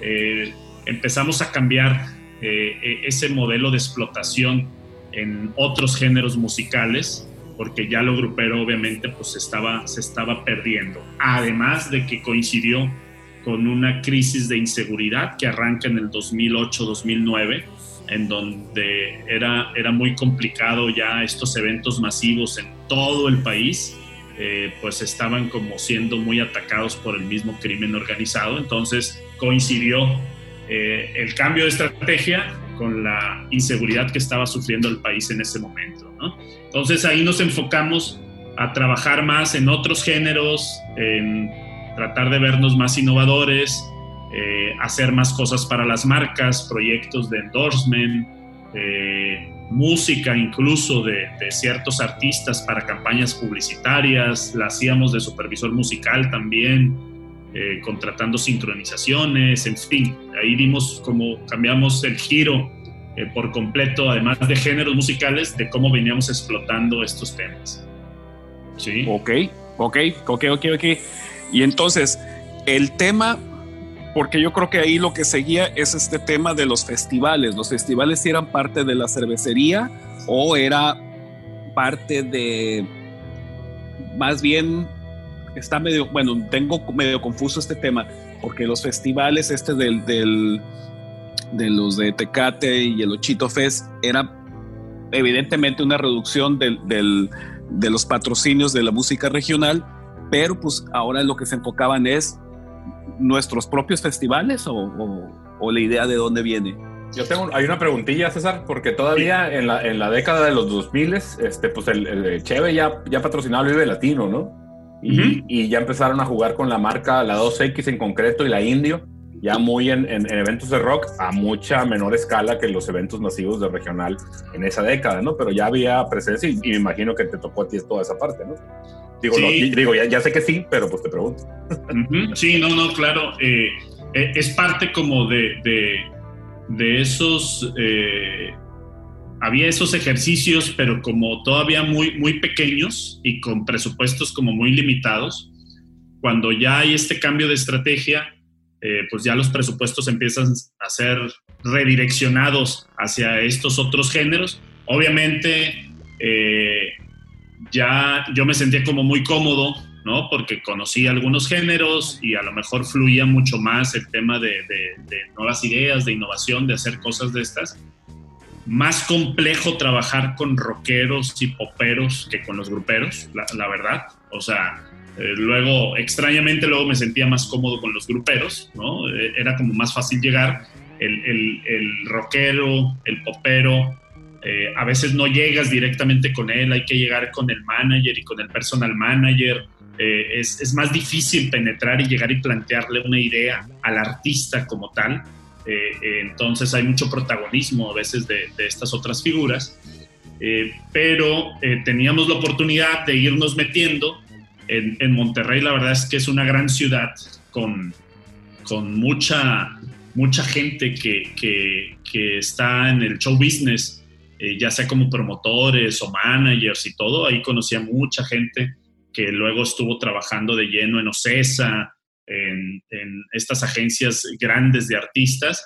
Entonces podíamos llegar y hacer eh, buenas propuestas y, y, y, explotábamos muy bien eh, todos estos patrocinios, ¿no? Hicimos grandes cosas con, con, grupos como Fobia, como Zoe, cuando estaba como, como despuntando todavía más, aunque tenía muchos años Zoe, pero cuando eh, Zoe pertenecía a una agencia pequeña que estaba en Monterrey, que era Home Artists, la compra Seitrack, que es la agencia artística de Ocesa, y entonces ahí es cuando lo despuntan eh, muy fuerte con el Emplog, con MTV, y en fin, ¿no? Empieza toda, toda un, relanzamiento prácticamente de, de, con ellos hicimos muchas cosas, Eh, y, bueno, eh, se empiezan a ver nuevos modelos de operación más orientados al, rock, al pop, ¿no?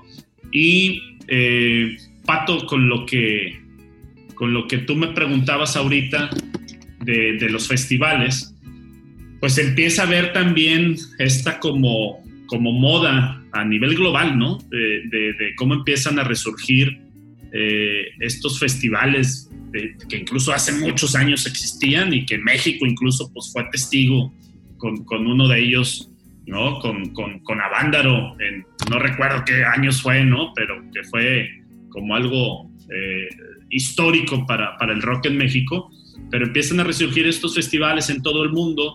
Eh, la verdad es que eh, pues siempre estábamos como pendientes de qué estaba sucediendo. Eh, obviamente Glastonbury era algo muy fuerte, Coachella estaba agarrando mucha fuerza, también en géneros electrónicos como Tomorrowland, eh, Ultra en Miami, eh, en fin, muchos festivales en, en, diferentes partes del mundo. En México teníamos, tenemos el Vive Latino, pero eh, de alguna manera muy fuerte en esa época, pero pues lamentablemente como que el rock latino pues, pues venía como, como bajando en, los, en estos grandes headliners, ¿no? Así es. Había muchas bandas emergentes de, de diferentes países eh, eh, de habla hispana, pero pues todavía los, los grandotes headliners no, no, no estaban, ¿no?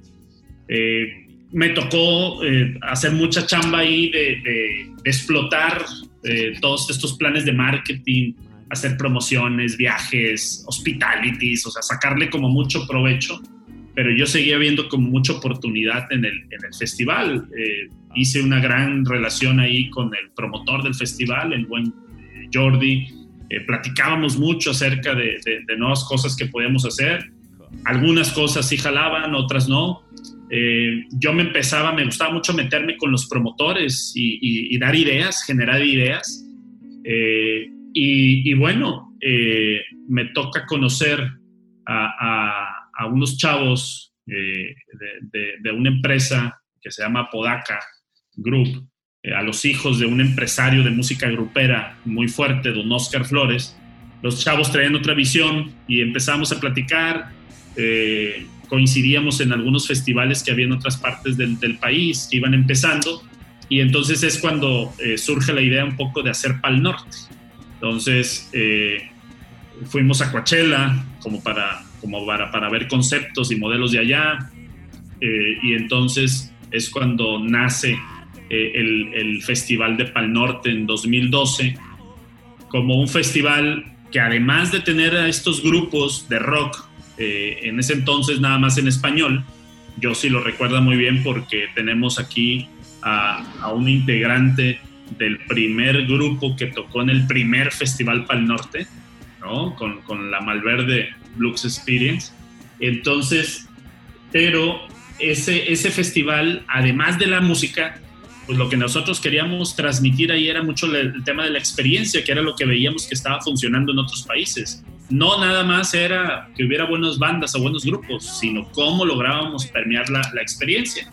Eh, y entonces pues se le dio toda esa identidad del Festival del Norte del país, de la carne asada, de la cerveza, del cabrito, e incluso del sombrero, del norteño, en fin, todo, todos estos elementos y que eh, pues funcionó muy bien en, en esa primera edición eh, con, con, un eh, sold out eh, muy bueno, que no, no esperábamos esa cantidad de gente e inmediatamente pues era el momento de, de seguirlo creciendo año con año y, y hoy por hoy pues es, es eh, pues el festival más grande ya de, de, de, México, ¿no? Como tal, superando el Vive Latino. Así es, ya es un referente. Uh -huh. Oye, este Pal Norte, entonces este Pal Norte, para tener eh, el, un poco la fotografía un poco completa, fue eh, con los Apodaca en, co en conjunto con cervecería o cervecería nomás entró en, en, en qué parte entra la cervecería o, en, o, o, más bien en qué parte entras tú con Zapodaca? Mira, la, la, verdad es que cervecería entra como un patrocinador, nada más. Okay. Pero las de mitotero. Eh, sí, eh, lo que pasa es que yo incluso insistí mucho en que Vive Latino tuviera una edición en Monterrey. Ok. Pero a César no le, no le interesó.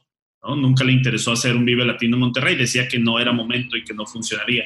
Entonces, eh, al hablar con, con estos chavos de, de, un concepto, de un festival eh, muy propio, muy, muy local, pero a la vez eh, que, que podía tener un, una visión a, a, crecer nacionalmente, claro. con ellos hicimos un muy buen equipo.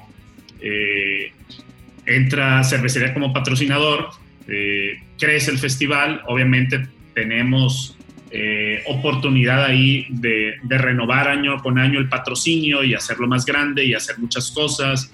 Eh, a estos chavos, además de la lana, les interesaba mucho toda la fuerza de, de una compañía cervecera en, en, cuestión de la amplificación que puede hacer de, de, todo el tema de marketing, pues, ¿no?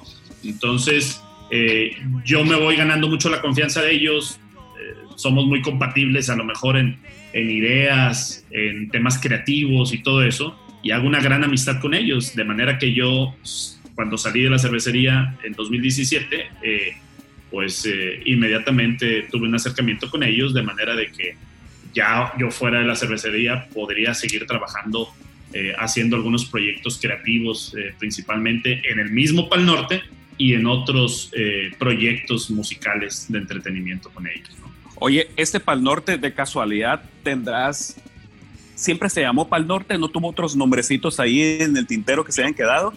No, fíjate que ese fue su primer nombre. La, la única gran diferencia es que eh, era eh, Festival Pal Norte y, y, luego tenía un, el primer año tuvo un, un tagline ahí de Rock Festival ah. y ya al segundo año tuvo, se le tuvo que quitar lo de rock porque ya los otros géneros venían muy, muy, muy fuertes. ¿no? Entonces, eh, y se quedó nada más como, como festival, pues, ¿no? Eh, pero el nombre siempre ha sido el mismo, Pal Norte, eh, haciendo obviamente la referencia de que la gente quería ir hacia el norte y, uh -huh. y teniendo la visión clara de que podía ser el Festival del Norte de México y, y, claro. y pues, se cumplió y, hasta ahorita ha estado eh, muy bien, ¿no? esperando regresar pronto. Fíjate que de todos los años eh, del, del, que tiene el Pal Norte, yo conozco mucho más gente en Culiacán, incluso gente que, que conozco por otras cuestiones, que, que, pues les gusta la música, pero, pero hasta ahí, ¿no? No que sean melómanos de hueso colorado, ni mucho menos. Pero a ellos les nace ir al Pal Norte, pero no al Vive Latino, pues. Y desde hace muchos años, y, y tengo varios conocidos que, va, que han ido año con año desde que, no desde la primera emisión, pero las siguientes. Pero te digo, les llamó el tema de ir a Monterrey a un festival, pero no a México, pues. Entonces, por ese lado, yo creo que estaba muy bien, muy, muy bien logrado el concepto. Sobre todo que eh, el Vive Latino siempre se estuvo resistiendo a traer actos internacionales y lo acabaron haciendo, ¿no? Y en el Pal Norte, pues yo creo que fue claramente, eh, dijeron, ah, pues es que por ahí es, ¿no? Porque desgraciadamente eh, en muchos años no había un headliner nacional para, para presentarlo en un, en un, en un eh, escenario del tamaño de que se convirtió en los, los cierres del Vive Latino, ¿no? Entonces, obviamente, pues por, por ahí era, y obviamente el éxito, pues ya, ya, ya es evidente, ya, ya se vio, ¿no? No, no, no, no hay que dar mayor explicación.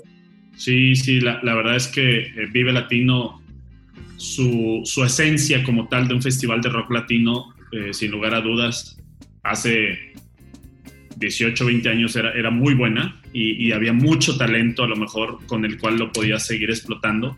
Fue creciendo mucho el festival de manera que al rato eh, al, al, poco tiempo pues no tenías bandas suficientes, la verdad, o, o tenías que repetir año con año las mismas y, y, eso obviamente a la gente terminó no gustándole, ¿no? Eh, y, y, y, bueno, tenía también una esencia nada más de, de, de disfrutar música, claro. sin toda una magia de, de, otros elementos que a veces hoy por hoy la gente le, les gusta disfrutar, ¿no? No, claro, el, el venio del, del, Pal Norte, el, oh, digo, no, no, no, vamos a entrar mucho en detalle, es mucho más bonito que, que, que el venio del Vive Latino, ¿no? Sí, sí, así es. Carlos, sí. te tocaron cosas ahí interesantes, ¿te acuerdas? Antes del Pal Norte, ahorita que hablabas de SOE, ¿te acuerdas que una vez fuimos a un festival, no recuerdo cómo se llamaba, que fue en el volcán, que uh -huh. Era, SOE cerraba? Uh -huh. No, no era lo que es SOE ahorita, ¿no? Por lo menos en Monterrey eso era muy importante, pero a nivel nacional no era, no era tan importante. ¿Te acuerdas? No me acuerdo cómo se llamaba el, el, Sí, el- el ese- festival. Fue, fue, en el, fue en el Estadio de los Sultanes de Monterrey, en Ah, el béisbol, ok. Sí. eh, que está ahí pegado ¿no? al, al volcán. Al volcán. Fue el Hello Fest, Hello Fest. que, que hoy por hoy existe. Eh, y, y de hecho ese, ese festival eh, fue antes de Pal Norte. Sí. Eh, yo creo que tuvo todo, pero eh, se desvió un poco en, en- en los, en el- los line-up que armaba cada año. A veces le metía, yo creo que ese fue el último Hello Fest bueno. Antes hubo uno grandioso también, que fue en la Huasteca, en las faldas de la Huasteca y, y- y un escenario natural maravilloso eh, con bandas eh, como Molotov, Fobia, Kinky, o sea, todo, todo muy, muy, muy padre. Pero después de ahí, eh, Hello Fest empezó a ser muy vanguardista en su música y a meter bandas, eh, pues yo creo que muy adelantadas, ¿no? Y muy de nicho como Empire of the Sun y, y- y otro tipo de bandas eh, que, que para ese entonces, porque estamos hablando eso del 2009, 2010, ¿sí? Más o menos, eh, que, que, bueno, a la gente no terminaba de, de gustarle de manera masiva, ¿no? Me refiero. Sí. Y al final del día, en un, en un evento de esta magnitud, pues si empiezas a meterle producciones muy caras, grupos más caros, pues al final del día necesitas vender más boletos y más patrocinios. Entonces, y el patrocinio es directamente proporcional a la asistencia de la gente. Si va más gente, para el patrocinador es más atractivo y le, y le mete más lana, ¿no? Entonces, eh, eh, no, no creció como debió haber crecido ese, ese festival.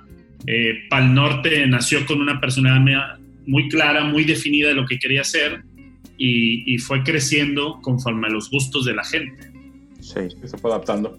Sí, eh, eso, eh, fíjate que le pasó a la, a la gente de Coachella, que tenían un concepto este, bien planteado cuando iniciaron. De hecho, pues eh, a, medida que fueron haciendo ediciones, por ahí se tropezaron y, y un año no lo pudieron hacer, precisamente porque su concepto pues ya no funcionaba igual. Y se Sí. adaptaron y pues Coachella es hoy lo que es con todo, con todo lo que ha pasado, ¿no? De que, de que los actos principales ya no son rock, pero pues es lo que está funcionando y es lo que suena a nivel mundo y así son las cosas, ¿no? Es- esa parte siempre se tiene que entender, sobre todo en estos eventos de, de- de música masivos, que cuando menos a mí me parece bien que no sean exclusivos de un género, ¿no? No, que, que- que- presenten artistas de todos los géneros, que estén haciendo las cosas bien y que tengan un alcance masivo como, como evidentemente se ha dado. Oh, Y, y es que es parte de la evolución de la misma música. Eh, nosotros cuando a lo mejor andábamos en, en la época de, los de, la adolescencia, eh, pues decías, soy rockero, o soy grupero, o soy, o sea, te etiquetabas, ¿no? Hoy por hoy agarras a un, a un adolescente, a un chavo, le quitas su iPhone y quieres ver el, el, top 10 ahí del playlist y puede traer una combinación muy extraña, ¿no? Desde la MS y The Killers, ¿no? Y Ariana Grande, y empiezas a ver una combinación como muy rara, ¿no? Este, y, y- y dices, no lo entiendo, pues tal cual, los festivales de música esos son, ¿no? Este, oye, ¿cuándo ibas a pensar que en un festival muy rockero como nació Coachella, pues iba a estar pues, Lady Gaga, ¿no? Este, como el gran, gran, gran headliner, ¿no? Beyoncé y Shakira, y, o sea, y dices, no, Claro. pero hoy por hoy es lo que funciona y es una gran diversidad musical eh, abierta para todo el mundo, ¿no? Claro, fíjate que en, en caso de Coachella, pues obviamente en, la- en el documental este que está en YouTube completo y se puede ver en, en este momento si lo quieren ver. eh, obviamente cuando empezaron las bandas que estaban a la mano, porque incluso los organizadores eran, tenían relación con estas bandas, pues era puro rock alternativo de los noventas, ¿no? Entonces, eh, eh, fueron tan hábiles de construir el festival, cuando menos el- el- la magia del festival, el nombre del festival en base a estas bandas que tenían a la, a la mano, pero eh, fue creciendo el festival de, eh, de tal forma que tuvieron la posibilidad de invitar actos más grandes y que les interesara estar en su evento, ¿no? Y lo crecieron en base al rock and roll de los noventas. Desgraciadamente, y, yo creo que así hay que entenderlo, esas bandas de los noventas pues no tuvieron un crecimiento eh, a la par que el, mismo festival y obviamente pues el Factus vinieron a desplazar a esas bandas y, empezamos a ver a Beyoncé y a- y a otros actos ahí más, más, más del lado del pop. No deja, no deja de ser una propuesta de calidad. Yo creo que estos festivales siempre por ese lado lo puedes agradecer. que las propuestas son de gran calidad con todo y que no sea el género que sea tu preferencia, ¿no? Pero pues de eso se trata ahorita la música a nivel global, de entender la música como, como, como el mundo, ¿no? De que así sucede, así es como está pasando, estos son los artistas, estos son los sonidos, estas son las propuestas y, y en la medida que, que, puedas disfrutar la música, yo creo que no, no sería un poco ocioso eh, tener esos prejuicios todavía, ¿no?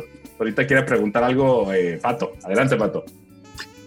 Sí, fíjate, fíjate, ya aprovechando que estás aquí y ya estamos en el terreno de este tema de los festivales, que, que vaya, la invitación que te hice yo al podcast es para platicar de este tema de los festivales y de la escena eh, musical en, en, estos tiempos de la pandemia, pero ahorita que estamos tomando el tema de los festivales, ¿qué experiencias tuviste con bandas que hayas ubicado así como esta banda lo está haciendo muy bien. Como esta parte que platicabas de los Tigres del Norte que, o, los grupos regionales, donde su, su, operación incluye tener contacto con la gente, las bandas de rock que te tocó a ti ver este, en estos festivales, mm, ¿qué bandas tú identificas como a ah, esta banda sí lo estaba haciendo bien? Toda su parte de su logística. Entiendo que debe haber historias de, no, pinche banda, era una banda de, de, rock and rolleros que todo el mundo ama, pero son unos mamonazos, no, ni siquiera se, se dirigen la palabra, y de esas historias hay muchas. Pero del otro lado de la moneda, ¿qué bandas tú ubicas o qué proyectos ubicas tú que, que digas, ah, mira, esos vatos sí los estaban haciendo muy bien? ¿sí? Y que a lo mejor te tocó verlos eh, de abridores en algún momento y que terminaron siendo headliners, ¿no? En, los festivales. Bueno, eh, mira, la, verdad es que eh, no, no tuve un gran acercamiento, así como estar con ellos en, camerinos, en giras, en estudios, comparado como lo estuve con algunos eh, eh, artistas gruperos, la verdad. como te decía hace rato, el, rockero, el popero es un poco más celoso de, esa parte, son más cerrados, pero sin duda hay bandas que están haciendo las cosas muy bien. lo que yo, por ejemplo, cuando empecé y que ahorita Carlos decía, oye, pues cuando Zoé no era lo que, lo que es hoy, me tocó verlos en un, eh, en un Zero Fest, que era un festival de Coca-Cola cuando lanzó la Coca-Cola Cero. ¿no? Este, y, ahí iba empezando, no, no iba empezando Zoé, ya tenía varios años, pero era cuando le empezaban a dar como más juego y espacio. Eh, y, y, sin duda, eh, algo que hacían muy bien, pues era todo el tema de, de marketing eh, como plan 360 o integral. Estaban empezando a despuntar las redes sociales y ellos, em, ellos hacían un gran, gran trabajo ahí. Eh, el acercamiento con, con, medios, tienen agencias de prensa muy, muy buenas, muy, muy eficientes, muy fuertes, y que estas agencias eh, pues tienen pisada no nada más en México, sino también se enfocan en mercados como España, como Colombia. Ellos, ellos son muy fuertes en, esas, en esos países y lo trabajan muy bien y al final del día les dio una proyección como de una banda grande. Si, si ahorita queremos recordar a los grandes headliners del rock mexicano, eh, eh, y luego me voy al español, pero pues eh, está Caifanes, que pues, pues wow, Caifanes, pero pues tiene, tiene toda una institución, todas unas leyendas. Eh, está de ahí, pues, Café Tacuba, ¿no? Que, que, no llega a ser tan mainstream todavía como Caifanes. A mí en lo particular me gusta mucho, hacen, hacen eh, una, una, gran, gran música. Y pues bueno, y ahí se quedaban esas dos, esas dos bandas nada más, ¿no? Porque el Tri lo veo como en otra esfera, en otra categoría. Molotov también, que ayer cumplen 25 años, no recuerdo, este, pero estaba como en otra categoría. Y entonces Zoe viene y, después de estar creo que 10 años trabajando, ¿no? Mucho, mucho, mucho y no despuntar, de repente dan un brinco grandísimo y creo que lo hicieron muy bien con toda esta estrategia, eh, este cambio de agencia y que tuvo una visión más eh, global y los hicieron ver muy grandes y los lograron. Y ahorita, hoy por hoy, este, sin lugar a dudas, las eh, dos bandas de rock en español mexicano más fuertes, pues están, están Zoe y Caifanes. Tristemente se pierde mucho en el rock argentino, en el rock español. Eh, obviamente en, aquellos países puede funcionar mejor, pero, pero Zoe va para allá y le va muy bien, pues, ¿no? Va a España y hace una gran gira, va a Colombia, en Estados Unidos hace muchas, muchas fechas, entonces la veo como una banda ejemplo que, que supieron hacer las cosas y, crecieron aceleradamente en, los últimos años. yo, yo iba a mi, comentario, a lo mejor desviando un poquito del tema, pero pues te tocaron un chorro de experiencias eh, estando en esta, en, esta, en esta chamba que comentabas ahorita. Y me regreso al tema de SOE. Cuando fuimos al Hello Fest, otra vez, SOE era importante regionalmente, se, se conocía, pero luego, luego yo creo que sería como unos 3, 4 años después cuando fue el Unplugged y que ya los vimos en, en, en, Fundidora, en el auditorio, híjole, se me fue el nombre del auditorio de Fundidora, ¿no? pero ya era Zoe, ya era el Unplugged, ya era una producción que yo decía, no es los mismos vatos que vimos hace tres años, pues, ¿no? Y luego por ahí recuerdo historias que te tocó participar de alguna manera o te tocó de rebote cuando empezaban a hacer las colaboraciones entre que Moderato y Alejandra Guzmán. O sea, ¿cómo, ¿cómo, opera eso atrás? O sea, tú que estuviste en ese lado viéndolo no solo desde el punto de vista musical, sino las personas que están atrás pensando, hey, ¿qué pasa si junto a Moderato con Alejandra Guzmán? ¿no? ¿Cómo, ¿Cómo, funciona eso, güey, que estuviste ahí pegado en ese rollo? Eh, qué, qué, qué, buen tema, porque yo, yo le atribuyo justo eso, esos ejemplos que comentas, eh, analizando así o viendo de, una parte más elevada la música en México, eh, hablando del pop, y, un poco de, lo que sucedió con el rock, pero eh, hay, una, hay una persona que es el, fundador y, dueño de esta agencia eh, de Ocesa que se llama Seitrack, que era una agencia independiente Ocesa, que es el buen Alex Misraji. él él empieza como, él es un abogado de profesión y por cosas del destino, él eh, eh, de repente, por algo así como medio accidental, llega a ser el manager de Alejandra Guzmán.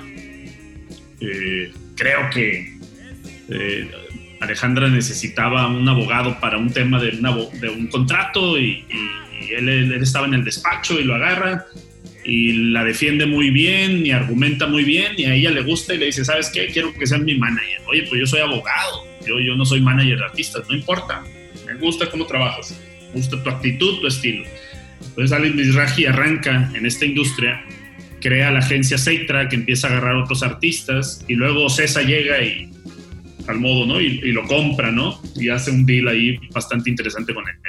Y Alex Mizrahi, hoy por hoy, yo lo considero como, como es eh, uno de los genios de la música en, México, justo por hacer todas estas eh, fusiones de las que comentas eh, ahorita, Carlos. Él, él empieza cuando Moderato surge con Federico Ponce de León, que es el, manager todavía, ¿no? El creador de toda la vida, una agencia pequeñita que se llama Bunker y los ve eh, este, este Alex, dice, oye, esa banda tiene, eh, a pesar de que venían de, muchas bandas eh, importantes, ve el concepto, lo agarra, medio despunta, pero cuando le mete estas colaboraciones con Belinda y con esto y esto otro, es cuando explota todavía más, ¿no? Entonces, y ahí empiezan a surgir pues todas estas fusiones que hoy por hoy estamos viendo de estos artistas que, incluso muchos ya estaban pues casi casi enterrados, ¿no? Y que, que por sí solos no, no, hubieran logrado hacer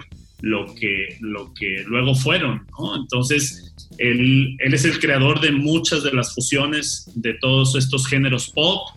Eh, ahí obviamente se desglosan y se vienen en bandada todos los demás que empiezan a surgir desde Emanuel con Mijares, y desde el rock sinfónico, y en fin, ¿no? Pero el, primero que pegó el, el, trancazo con todas estas fusiones fue Alex Mizrahi, y que es un, es un grande, o sea, eh, relanzó muchos artistas que ya estaban en, el olvido, en el, en el, pop, ¿no? Se quisieron hacer muchos experimentos eh, justo con el rock, pero fue un poco más complicado. Hay personalidades ahí de repente eh, más, complejas. Les sigue llegando a muchos de ellos lana por medio de regalías y todo, entonces como que a veces hay posiciones cómodas ahí y están muy cerrados a veces a, a compartir escenarios con otros talentos. ¿no? Eh, eh, eso es algo de, la, de, las oportunidades que yo veo sí. todavía. Han, han, de ser diseñadores gráficos, todos complicados, pues. Seguramente. Pero, es otra historia. Sí, sí, y, y, y, viene, y viene a colación ahorita con lo que hace el Pal Norte, ¿no? Que el Pal, por lo menos que, que yo tenga registro, el Pal Norte empezaba a hacer experimentos de este tipo, ¿no? O sea, traías una banda de rock y de repente había una sorpresa que, que no esperabas y de, de, un, de un, de, es, es, una, es, un, es un tirito que te estoy aventando para platicar cómo hacen los, los lineups o cómo el Pal Norte crea sus, sus lineups y avienta sorpresas de este tipo de repente, ¿no? Sí, eh, Pal Norte, pues sucedió algo similar, la edición, la primera edición, donde, donde el Yossi fue ahí el, el, el abridor en esa versión en 2012 eh, los, los grandes headliners ahí, por ahí estuvieron Zoé y estuvo Calle 13, si mal no recuerdo. Así eh, es. Eh, eran como los dos grandes. Al siguiente año, pues, ok, pues le damos la vuelta y metemos ahí a lo mejor a Caifanes y Café y bla.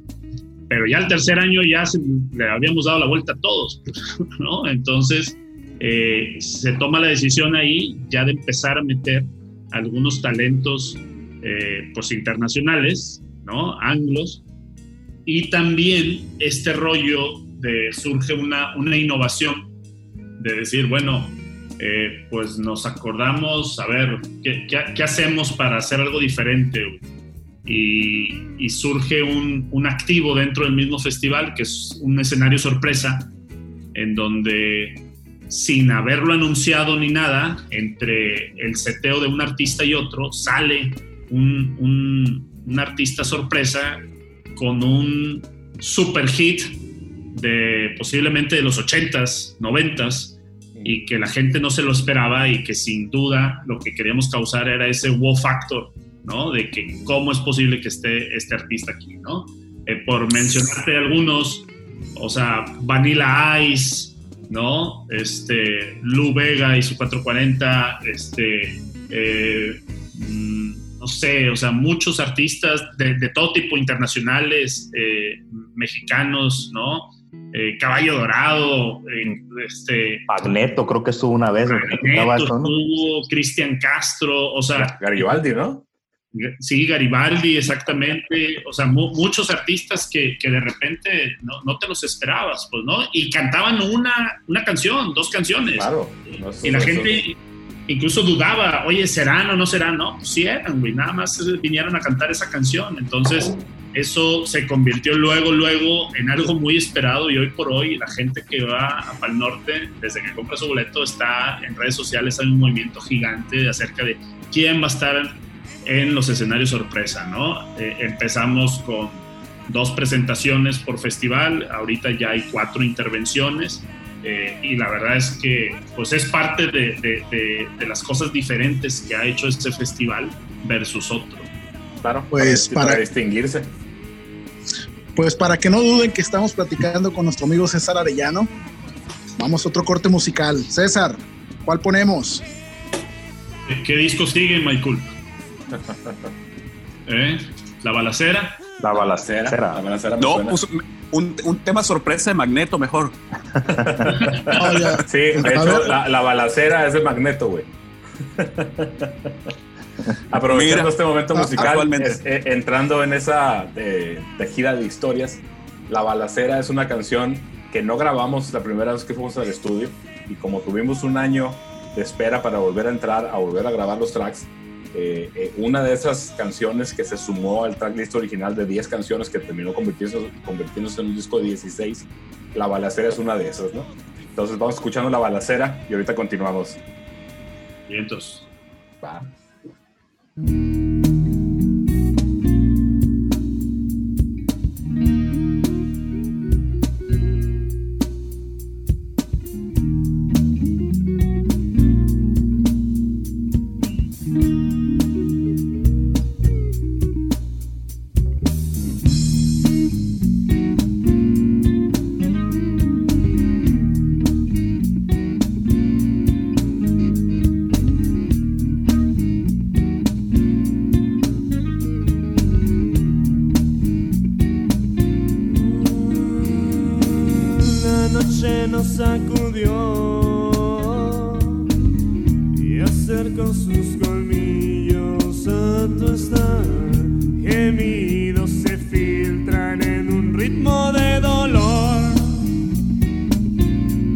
convirtiéndose en placer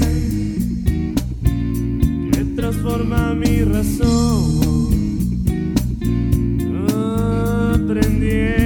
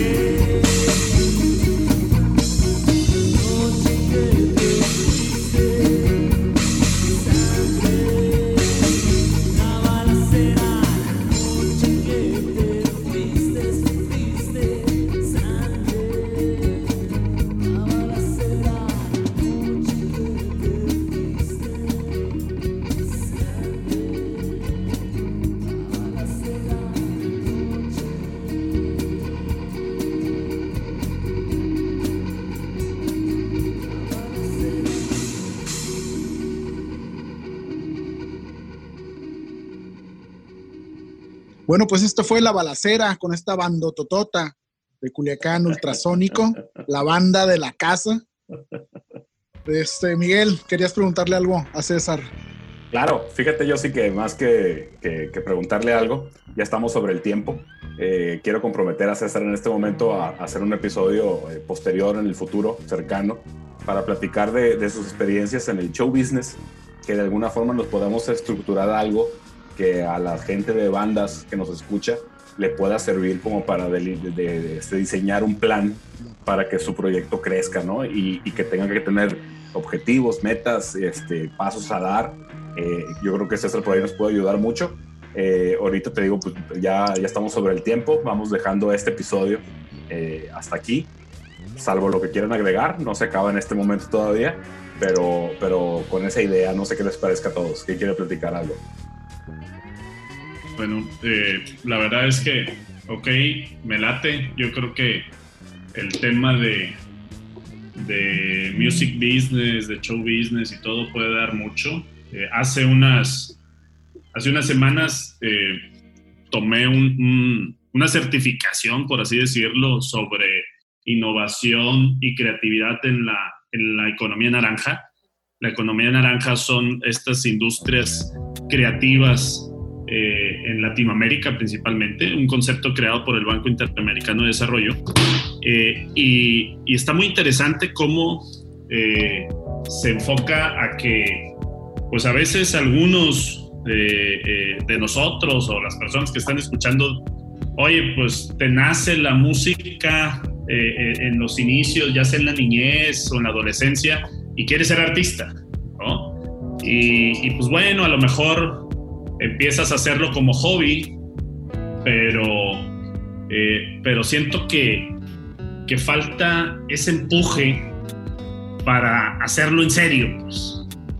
Y, y yo siempre, en todas mis actividades que he tenido, y que tuve la oportunidad de irme casi 10 años a Monterrey, otros dos años a Hermosillo, y, y que empiezo a comparar mucho las ciudades, eh, y, y- y veo cómo hay que, eh, el proyecto que vayas a hacer, hay que meterle, hay que meterle toda la galleta.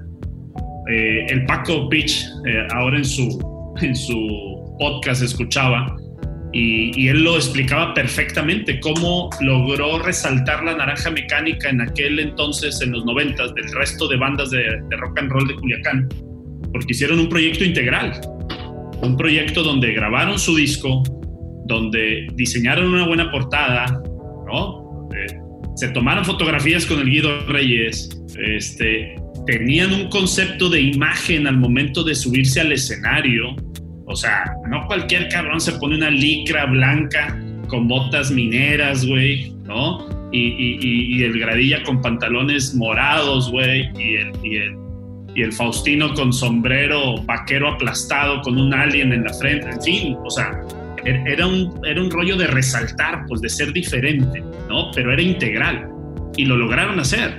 Al final del día yo puedo decir, soy un gran fan de La Naranja y puedo decir que, que ha sido la mejor banda de rock eh, que ha tenido Culiacán. Eh, nos guste o no, grabaron con una super disquera, eh, salieron en los mejores canales de, de videos musicales que había en ese entonces, en fin, o sea, tuvieron muchos, muchos éxitos, ¿no? Entonces, pero yo se lo atribuyo justo al modelo integral que lograron hacer. Le metieron todas las ganas y toda la galleta y sigo viendo una oportunidad en las bandas de Culiacán que no se la creen. No se la creen y medio tocan.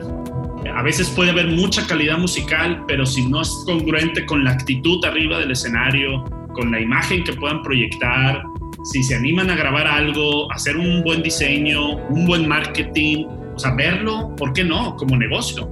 Esto yo lo comparaba mucho con lo que sucedía en Monterrey, con no me tocó la avanzada regia como tal, me tocó después, pero los modelos de negocio en la industria de la música seguían siendo muy similares, lo veían como un negocio, oye, me gusta la música, quiero vivir de ella, cabrón. Entonces hay que meterle todos los kilos para hacerlo, porque si no, no vas a lograr diferenciarte.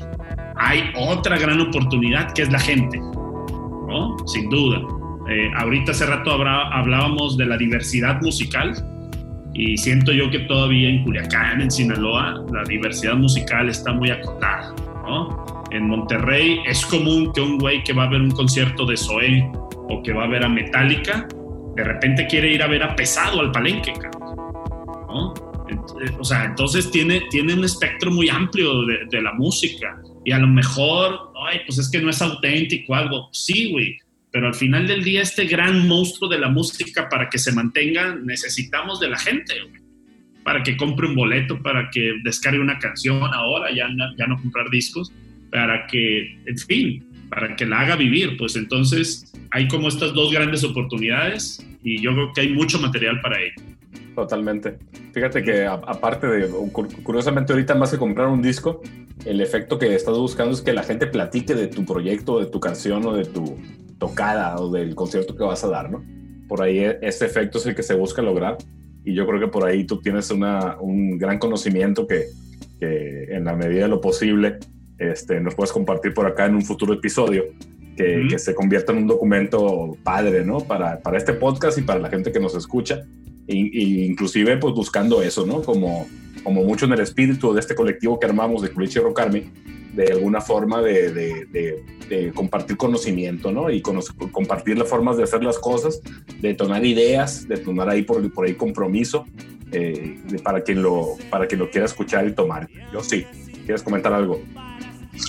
Pues nada, en definitiva esto se convierte, a pesar de que es ya la recta final del episodio de hoy, se convierte en un gran preámbulo con el compromiso con César de retomar la plática en una nueva oportunidad que esperemos sea muy próxima para hablar de todos estos temas porque quedan en el tintero muchas cosas eh, como por ejemplo la visión de César respecto de lo que sucede con ciudades como Culiacán en cuestión de festivales o la visión de César respecto de lo que se pueda conocer o no como una escena de rock en una ciudad tan sui generis como la nuestra y además de muchas anécdotas que están ahí en el tintero que conocemos pues por la cercanía con él, por el hecho de haber tocado juntos, de seguir conviviendo en el transcurso de los años. Y César, pues nada, muchísimas gracias. Un placer como siempre eh, contar con tu presencia este, por el tiempo y pues quedas más que comprometido a regresar, hermano. Gracias, gracias a todos. La verdad es que un placer, como siempre, intercambiar palabras ahí con ustedes. Eh, y, yo creo que está padre esa, esa segunda edición que podamos hacer en conjunto con, con más gente incluso y que podamos aportar más hacia todos estos talentos eh, locales o, de donde sea, ¿no? Yo creo que la visión también es de, que sean de cualquier lado.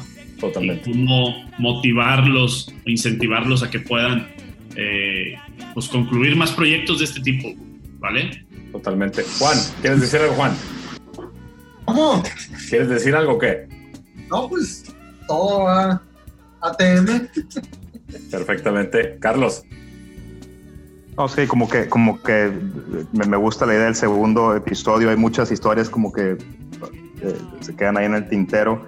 Y, me gusta eso que comentaba César de, de, que, de, de, cómo este conocimiento que se está formando entre todos estos grupos, de todo lo que están haciendo ustedes ahorita con el, con el podcast de Ultrasonico, las historias que hemos estado oyendo del Polo, de, del, Paco y demás, eh, le pueden servir a las generaciones que vienen eh, como estábamos nosotros hace 30 años, ¿no? Para que aprendan un poquito de cómo, cómo se vivió en ese tiempo, las ventajas de ahorita y cómo sacarle provecho a esas ventajas, ¿no? Ahorita en la pregunta que iba el pato encaminada es, qué, va a pasar ahorita en este tiempo, cómo puedes sacarle provecho a este tiempo de pandemia con todas estas ventajas tecnológicas. Hay todo un, todo un, todo un negocio ahí, toda una manera de exponer tu, tu, tu, música que, que, se puede aprovechar y yo creo que eso va para la siguiente parte, ¿no? Y pues muchas gracias por la invitación y un placer como siempre, señores. No, muchas gracias a ti por estar. No, gracias, gracias a ti, arquitecto de, del ritmo. del, del, ritmo, el arquitecto del ritmo. Y pues enemigo de las botlights. Ay, fue la chingada, cómo te odio. Eres, eres tan odioso a veces. Vámonos, jóvenes. Nos vamos. Esto fue el episodio 38 de Ultrasónico Podcast.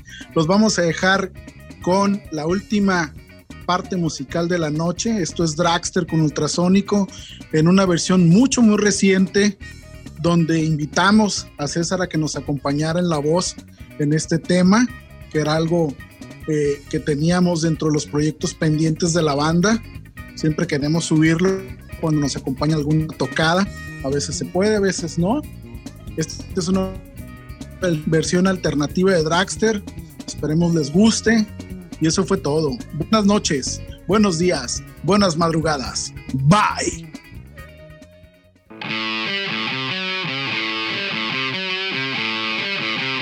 Un, dos, tres, cuatro.